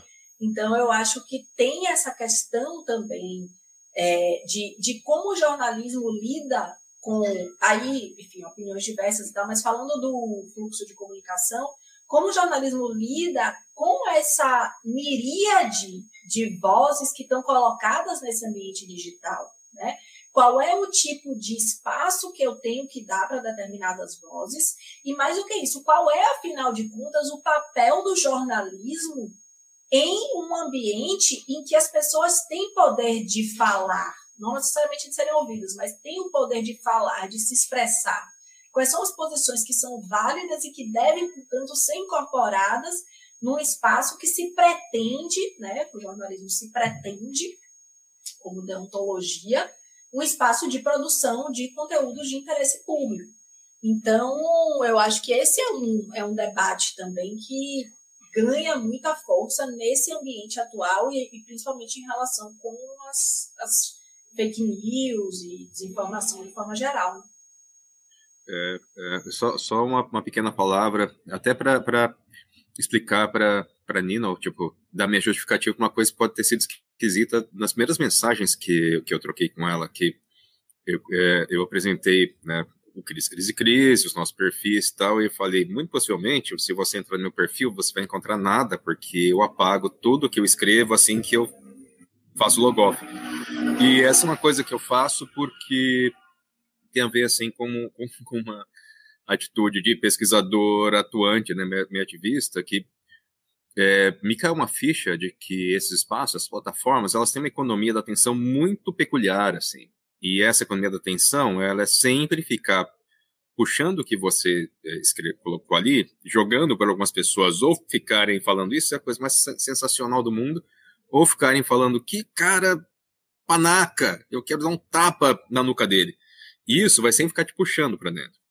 E uma, uma coisa que acontece é, nessa nessa nessa fusão entre o que é o interesse público jornalístico e o grid técnico-financeiro da internet e tal, é que as métricas das redes sociais, elas acabam se confundindo com o que eram os parâmetros de peso e contrapesos da democracia ocidental do pós-guerra, né? Assim, então você tem, você tem um cara que é um neofascista, mas que tem um público absurdo, e você tem um cara que é um social-democrata, que tem um público não tão absurdo, muito possivelmente a, a de, de, de uns tempos para cá, é, o jornalismo começa a, a, a ver a, a, validação desse, do que são os espectros de debate público por, esse, por essas métricas mais do que pela construção histórica dos projetos, né, de, de civilização de um lado e de outro e tal.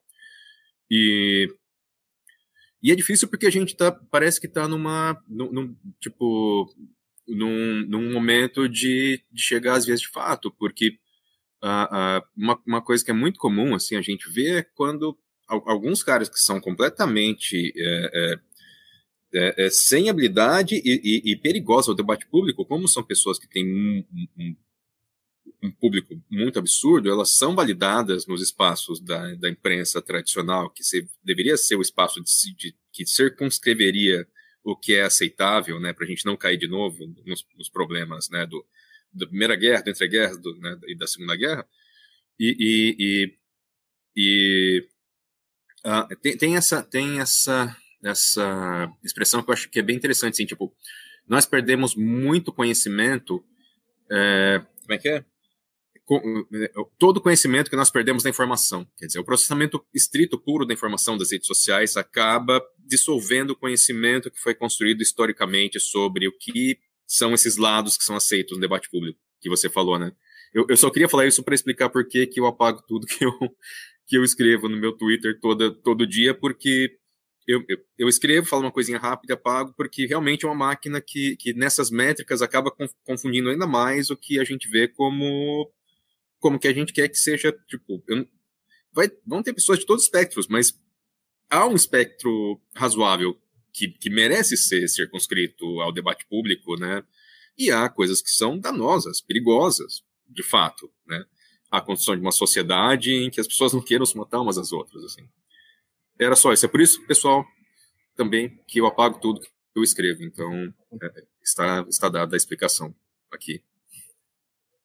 Uma coisinha rápida, que a gente fica falando sobre soluções e contra a lógica de cassino e, e, e alternativas, assim, ainda citando o exemplo da ponte, na ponte a gente faz de tudo também para fugir uh, desse, dessa armadilha, assim, do ah, o que é audiência, né? O que dá audiência, o que dá atenção. Óbvio que a gente não, não vai fingir que isso não é importante para a gente ser lido e que as pessoas não vão querer ver o que a gente faça, porque faz parte do processo de aumentar a, o awareness, como fala em inglês, né, a, a consciência pública dos problemas que a gente aborda.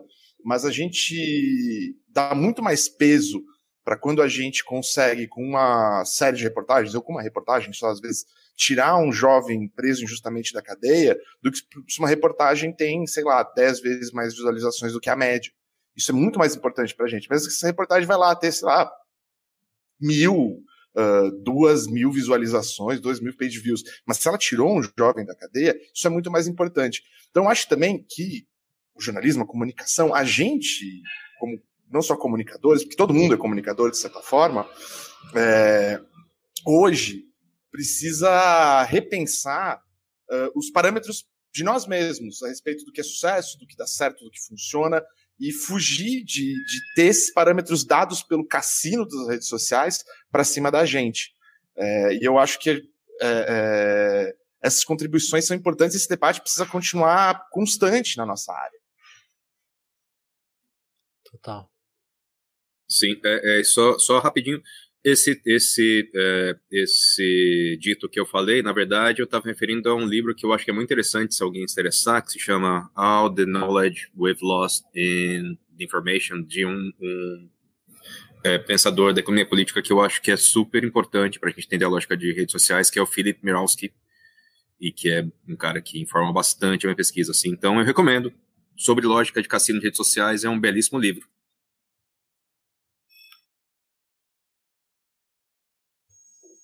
Muito bom, muito bom. É, eu acho que essa lógica tem muito a ver com o fenômeno de datificação também. Né? Essa ideia de você ter o tempo inteiro dados e mais dados e mais dados sobre as coisas, então tudo se torna mensurável e você passa a ter acesso cada vez maior a essas mensurações e, portanto, tende a basear cada vez mais os seus comportamentos nessas mensurações. Então, essa. E não só é, você passa a basear o seu comportamento nessas mensurações, como as próprias plataformas passam a basear os, as escolhas que ela faz em relação a cada um dos seus usuários por essas, essa quantidade de dados que ela tem acesso. Então, acho que esse é um processo mesmo muito complexo e que, às vezes, vai ser contraditório com a função jornalística de produzir coisas de interesse público, né? Então, essa é uma confusão que sempre existiu, na verdade, né? Entre o que vem de jornal e o que efetivamente o jornalismo deve prover para a sociedade. A questão é que agora você tem muito mais dados de forma muito mais frequente, então você consegue tomar essas decisões é, de forma muito mais intensa. Né? Mas acho que é um, com certeza, um elemento importante para a gente considerar.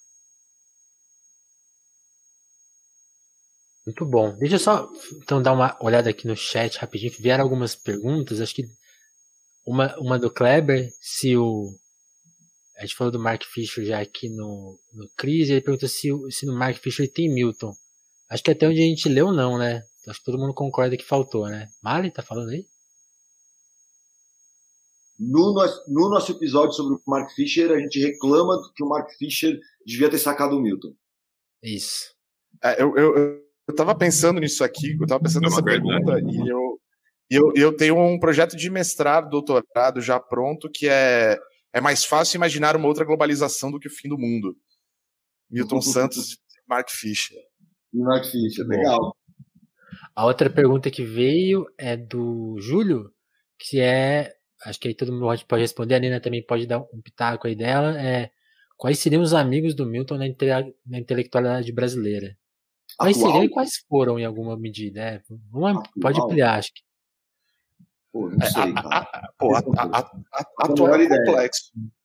Cara, eu acho que eu, eu, eu acho que assim uh, a gente tem a gente tem muitos nomes, né? E, e, também a gente precisa pensar nos pesos que a gente pode dar para alguém.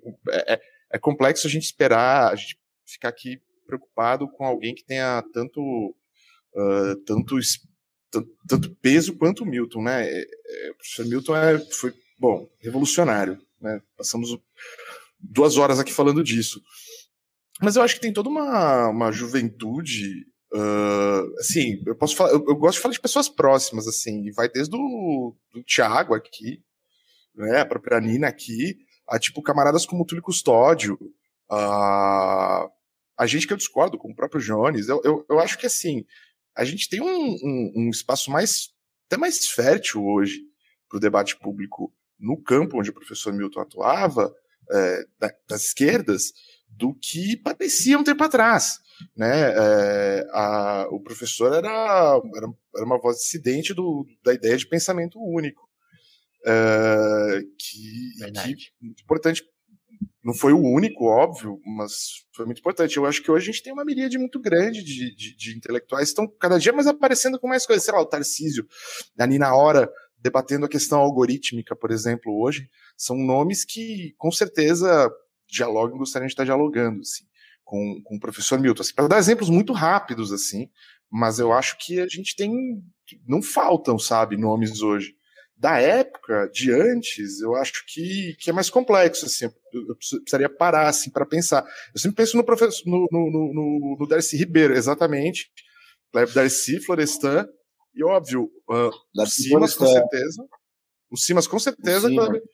E o próprio professor uh, também, o professor Milton também lembrava do do Caio Prado e Celso Furtado, né? Foram, são, são nomes aí, acho que dá para é, um, é um, bom, uma boa turminha. Mas queria ouvir da, da Nina mesmo, o que, que, que ela essa pergunta aí é fogueira, hein? Essa aí, eu como uma boa, boa baiana, vou pular essa fogueira, né, gente? Porque acho que eu prefiro, assim, não citar nomes, né? Acho que os nomes é, de, da época de meu avô aí, no contexto brasileiro, já foram muito bem citados. Os atuais, eu vou concordar que temos vários. É, de gerações mais antigas, de gerações mais recentes.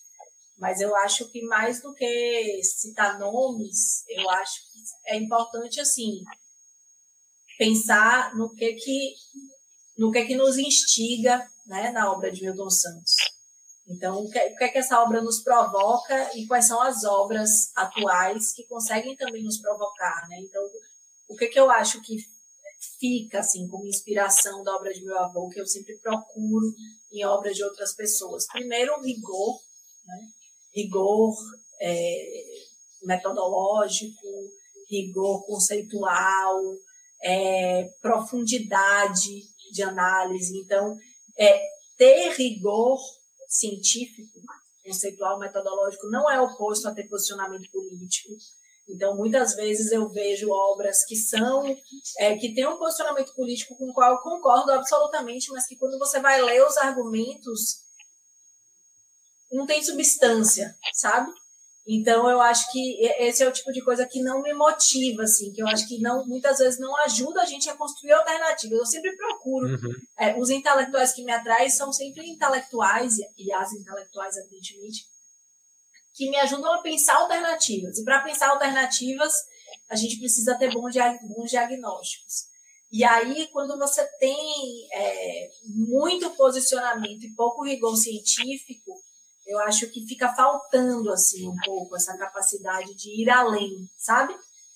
Essa capacidade, inclusive, de ter uma obra atemporal. Não, atemporal é muito, né? Mas multitemporal, pelo menos.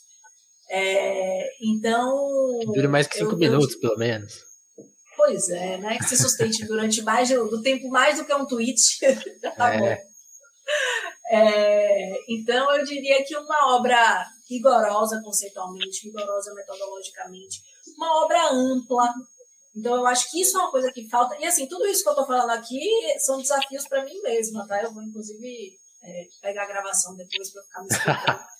Porque a gente, às vezes, é, tem intelectuais muito interessantes, mas que falam sempre sobre o mesmo quadradinho, né? Sobre o mesmo, mesmo enfim, pequeno espaço de interesse e tal, porque esse é realmente um desafio grande, né? Quando você está fazendo pesquisa. Então, uma obra ampla o suficiente que nos ajude a entender o mundo, não apenas a entender aquele pontinho que está ali, que pode ser super importante, mas que é só aquele pontinho, sabe? Então, uma obra rigorosa, uma obra ampla, uma obra generosa, né? Uma, generosa no sentido de que não tem de reinventar a roda, né? Uma das coisas mais cansativas de ler meu avô é a quantidade de citações e de outros autores que ele traz, né? porque o conceito de técnica e não sei quem, e o de espaço e não sei quem, e vai e volta, e pô, velho, aquele negócio. Mas se você pensar, é isso a construção do saber científico, né? Porque tem um, uma, um acúmulo, né? Não é, ah, eu cheguei aqui agora, ô gente, eu tive ideia genial, vamos agora falar sobre como o conceito de técnica se relaciona com política? Não, né? Então tem que pegar o acúmulo que está feito. Então acho que só a generosidade também de reconhecer que outras pessoas já pensaram sobre aquilo, já desenvolveram sobre aquilo e que é a partir daquela base que você vai construir ou tentar construir algo, né? Então tem essa coisa da generosidade e a coisa da esperança, a coisa da criação, a coisa da possibilidade. Eu acho que esses seriam, assim, falando grosso modo aqui, quatro elementos que eu procuraria numa obra que pudesse ser amiga de Milton Santos.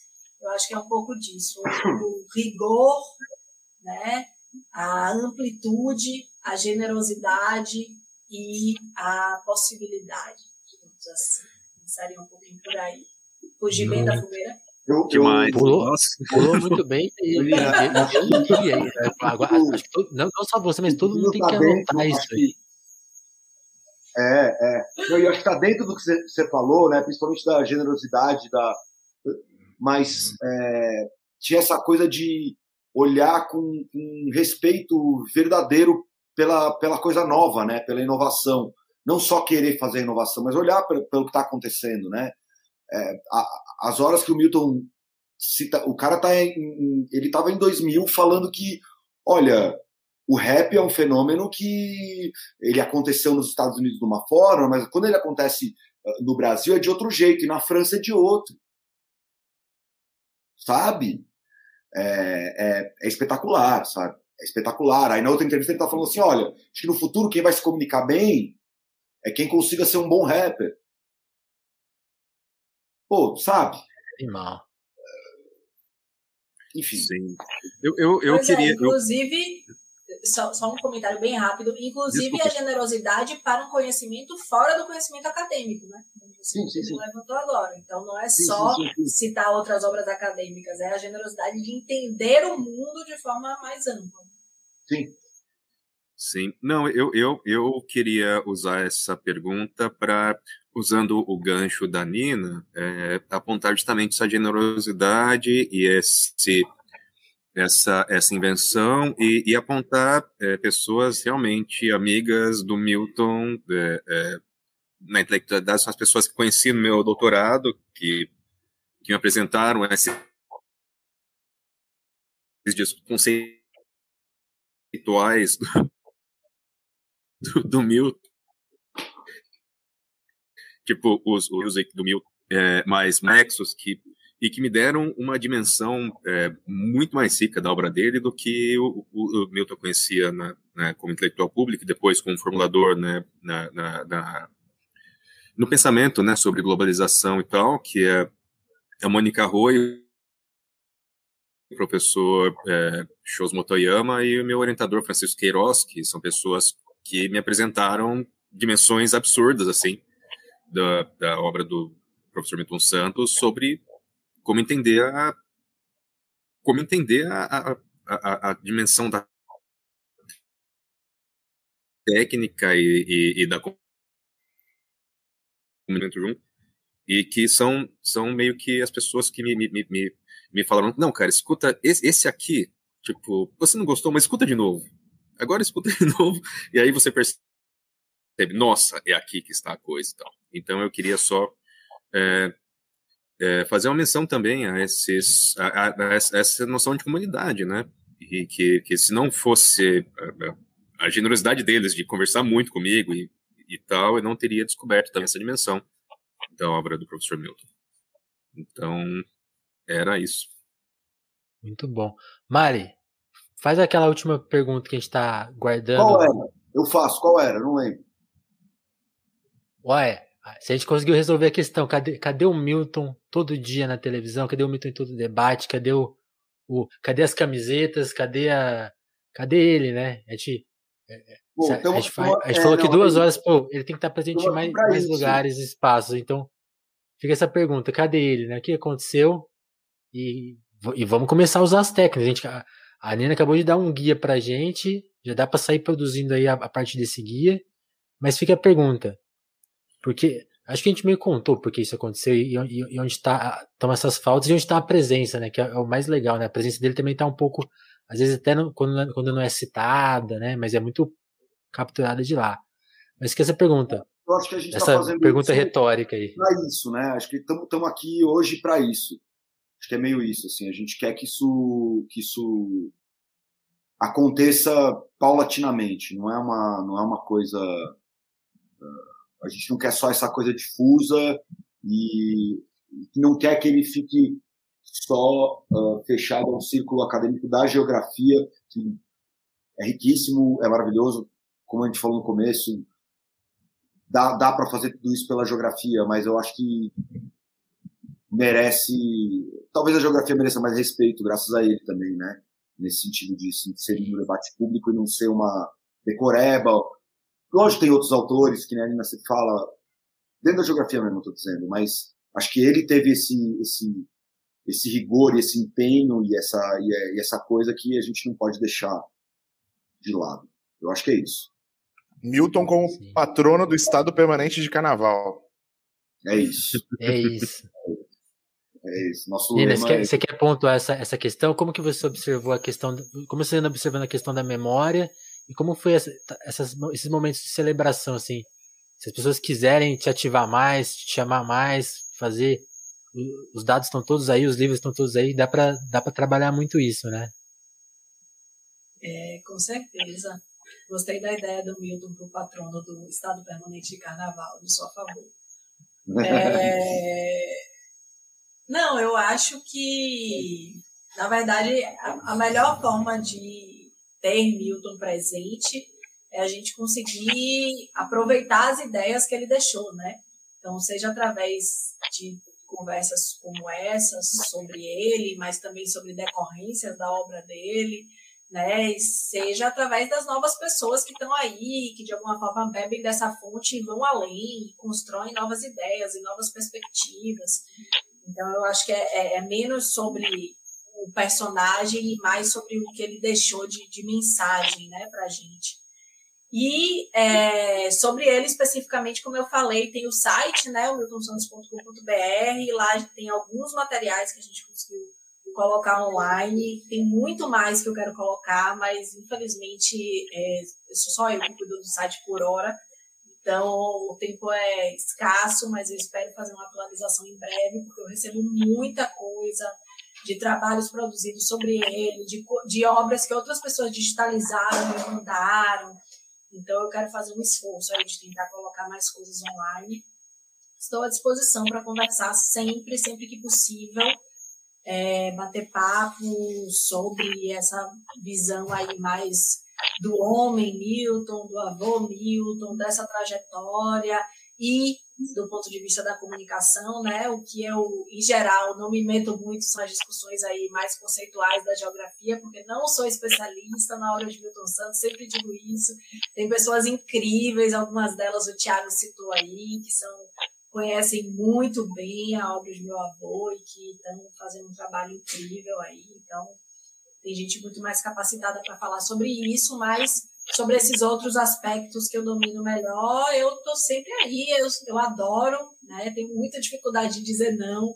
Participo até de aniversário que alguém quer, ah, quero dar o nome da boneca Milton Santos, você participa, participo, pode me mandar link que eu participo da live, porque eu gosto muito, é, para mim é, é uma forma de sentir ele mais perto, né? Das contas. Ó, você, você arrumou um encrenca, porque a gente vive aqui, a gente é uma, um quarteto, mas a gente vive procurando integrantes para vir tocar, às vezes, assim, em ocasião. A gente vai, com certeza esse convite vai chegar aí em breve. Eu queria agradecer todo oh. mundo que colou aqui na nossa live hoje, nossa live especial diferente, que acompanhou o papo aí do, desde o começo. A gente teve uma super audiência tanto lá no nosso na nossa Twitch no Crise quanto no, no YouTube. Eu quero agradecer a participação da Nina. A Nina já está indo embora. A Nina, infelizmente, não vai poder participar do nosso Proibidão. Ela tem compromisso. Então, mas eu agradecer muito ela por ter colado aqui.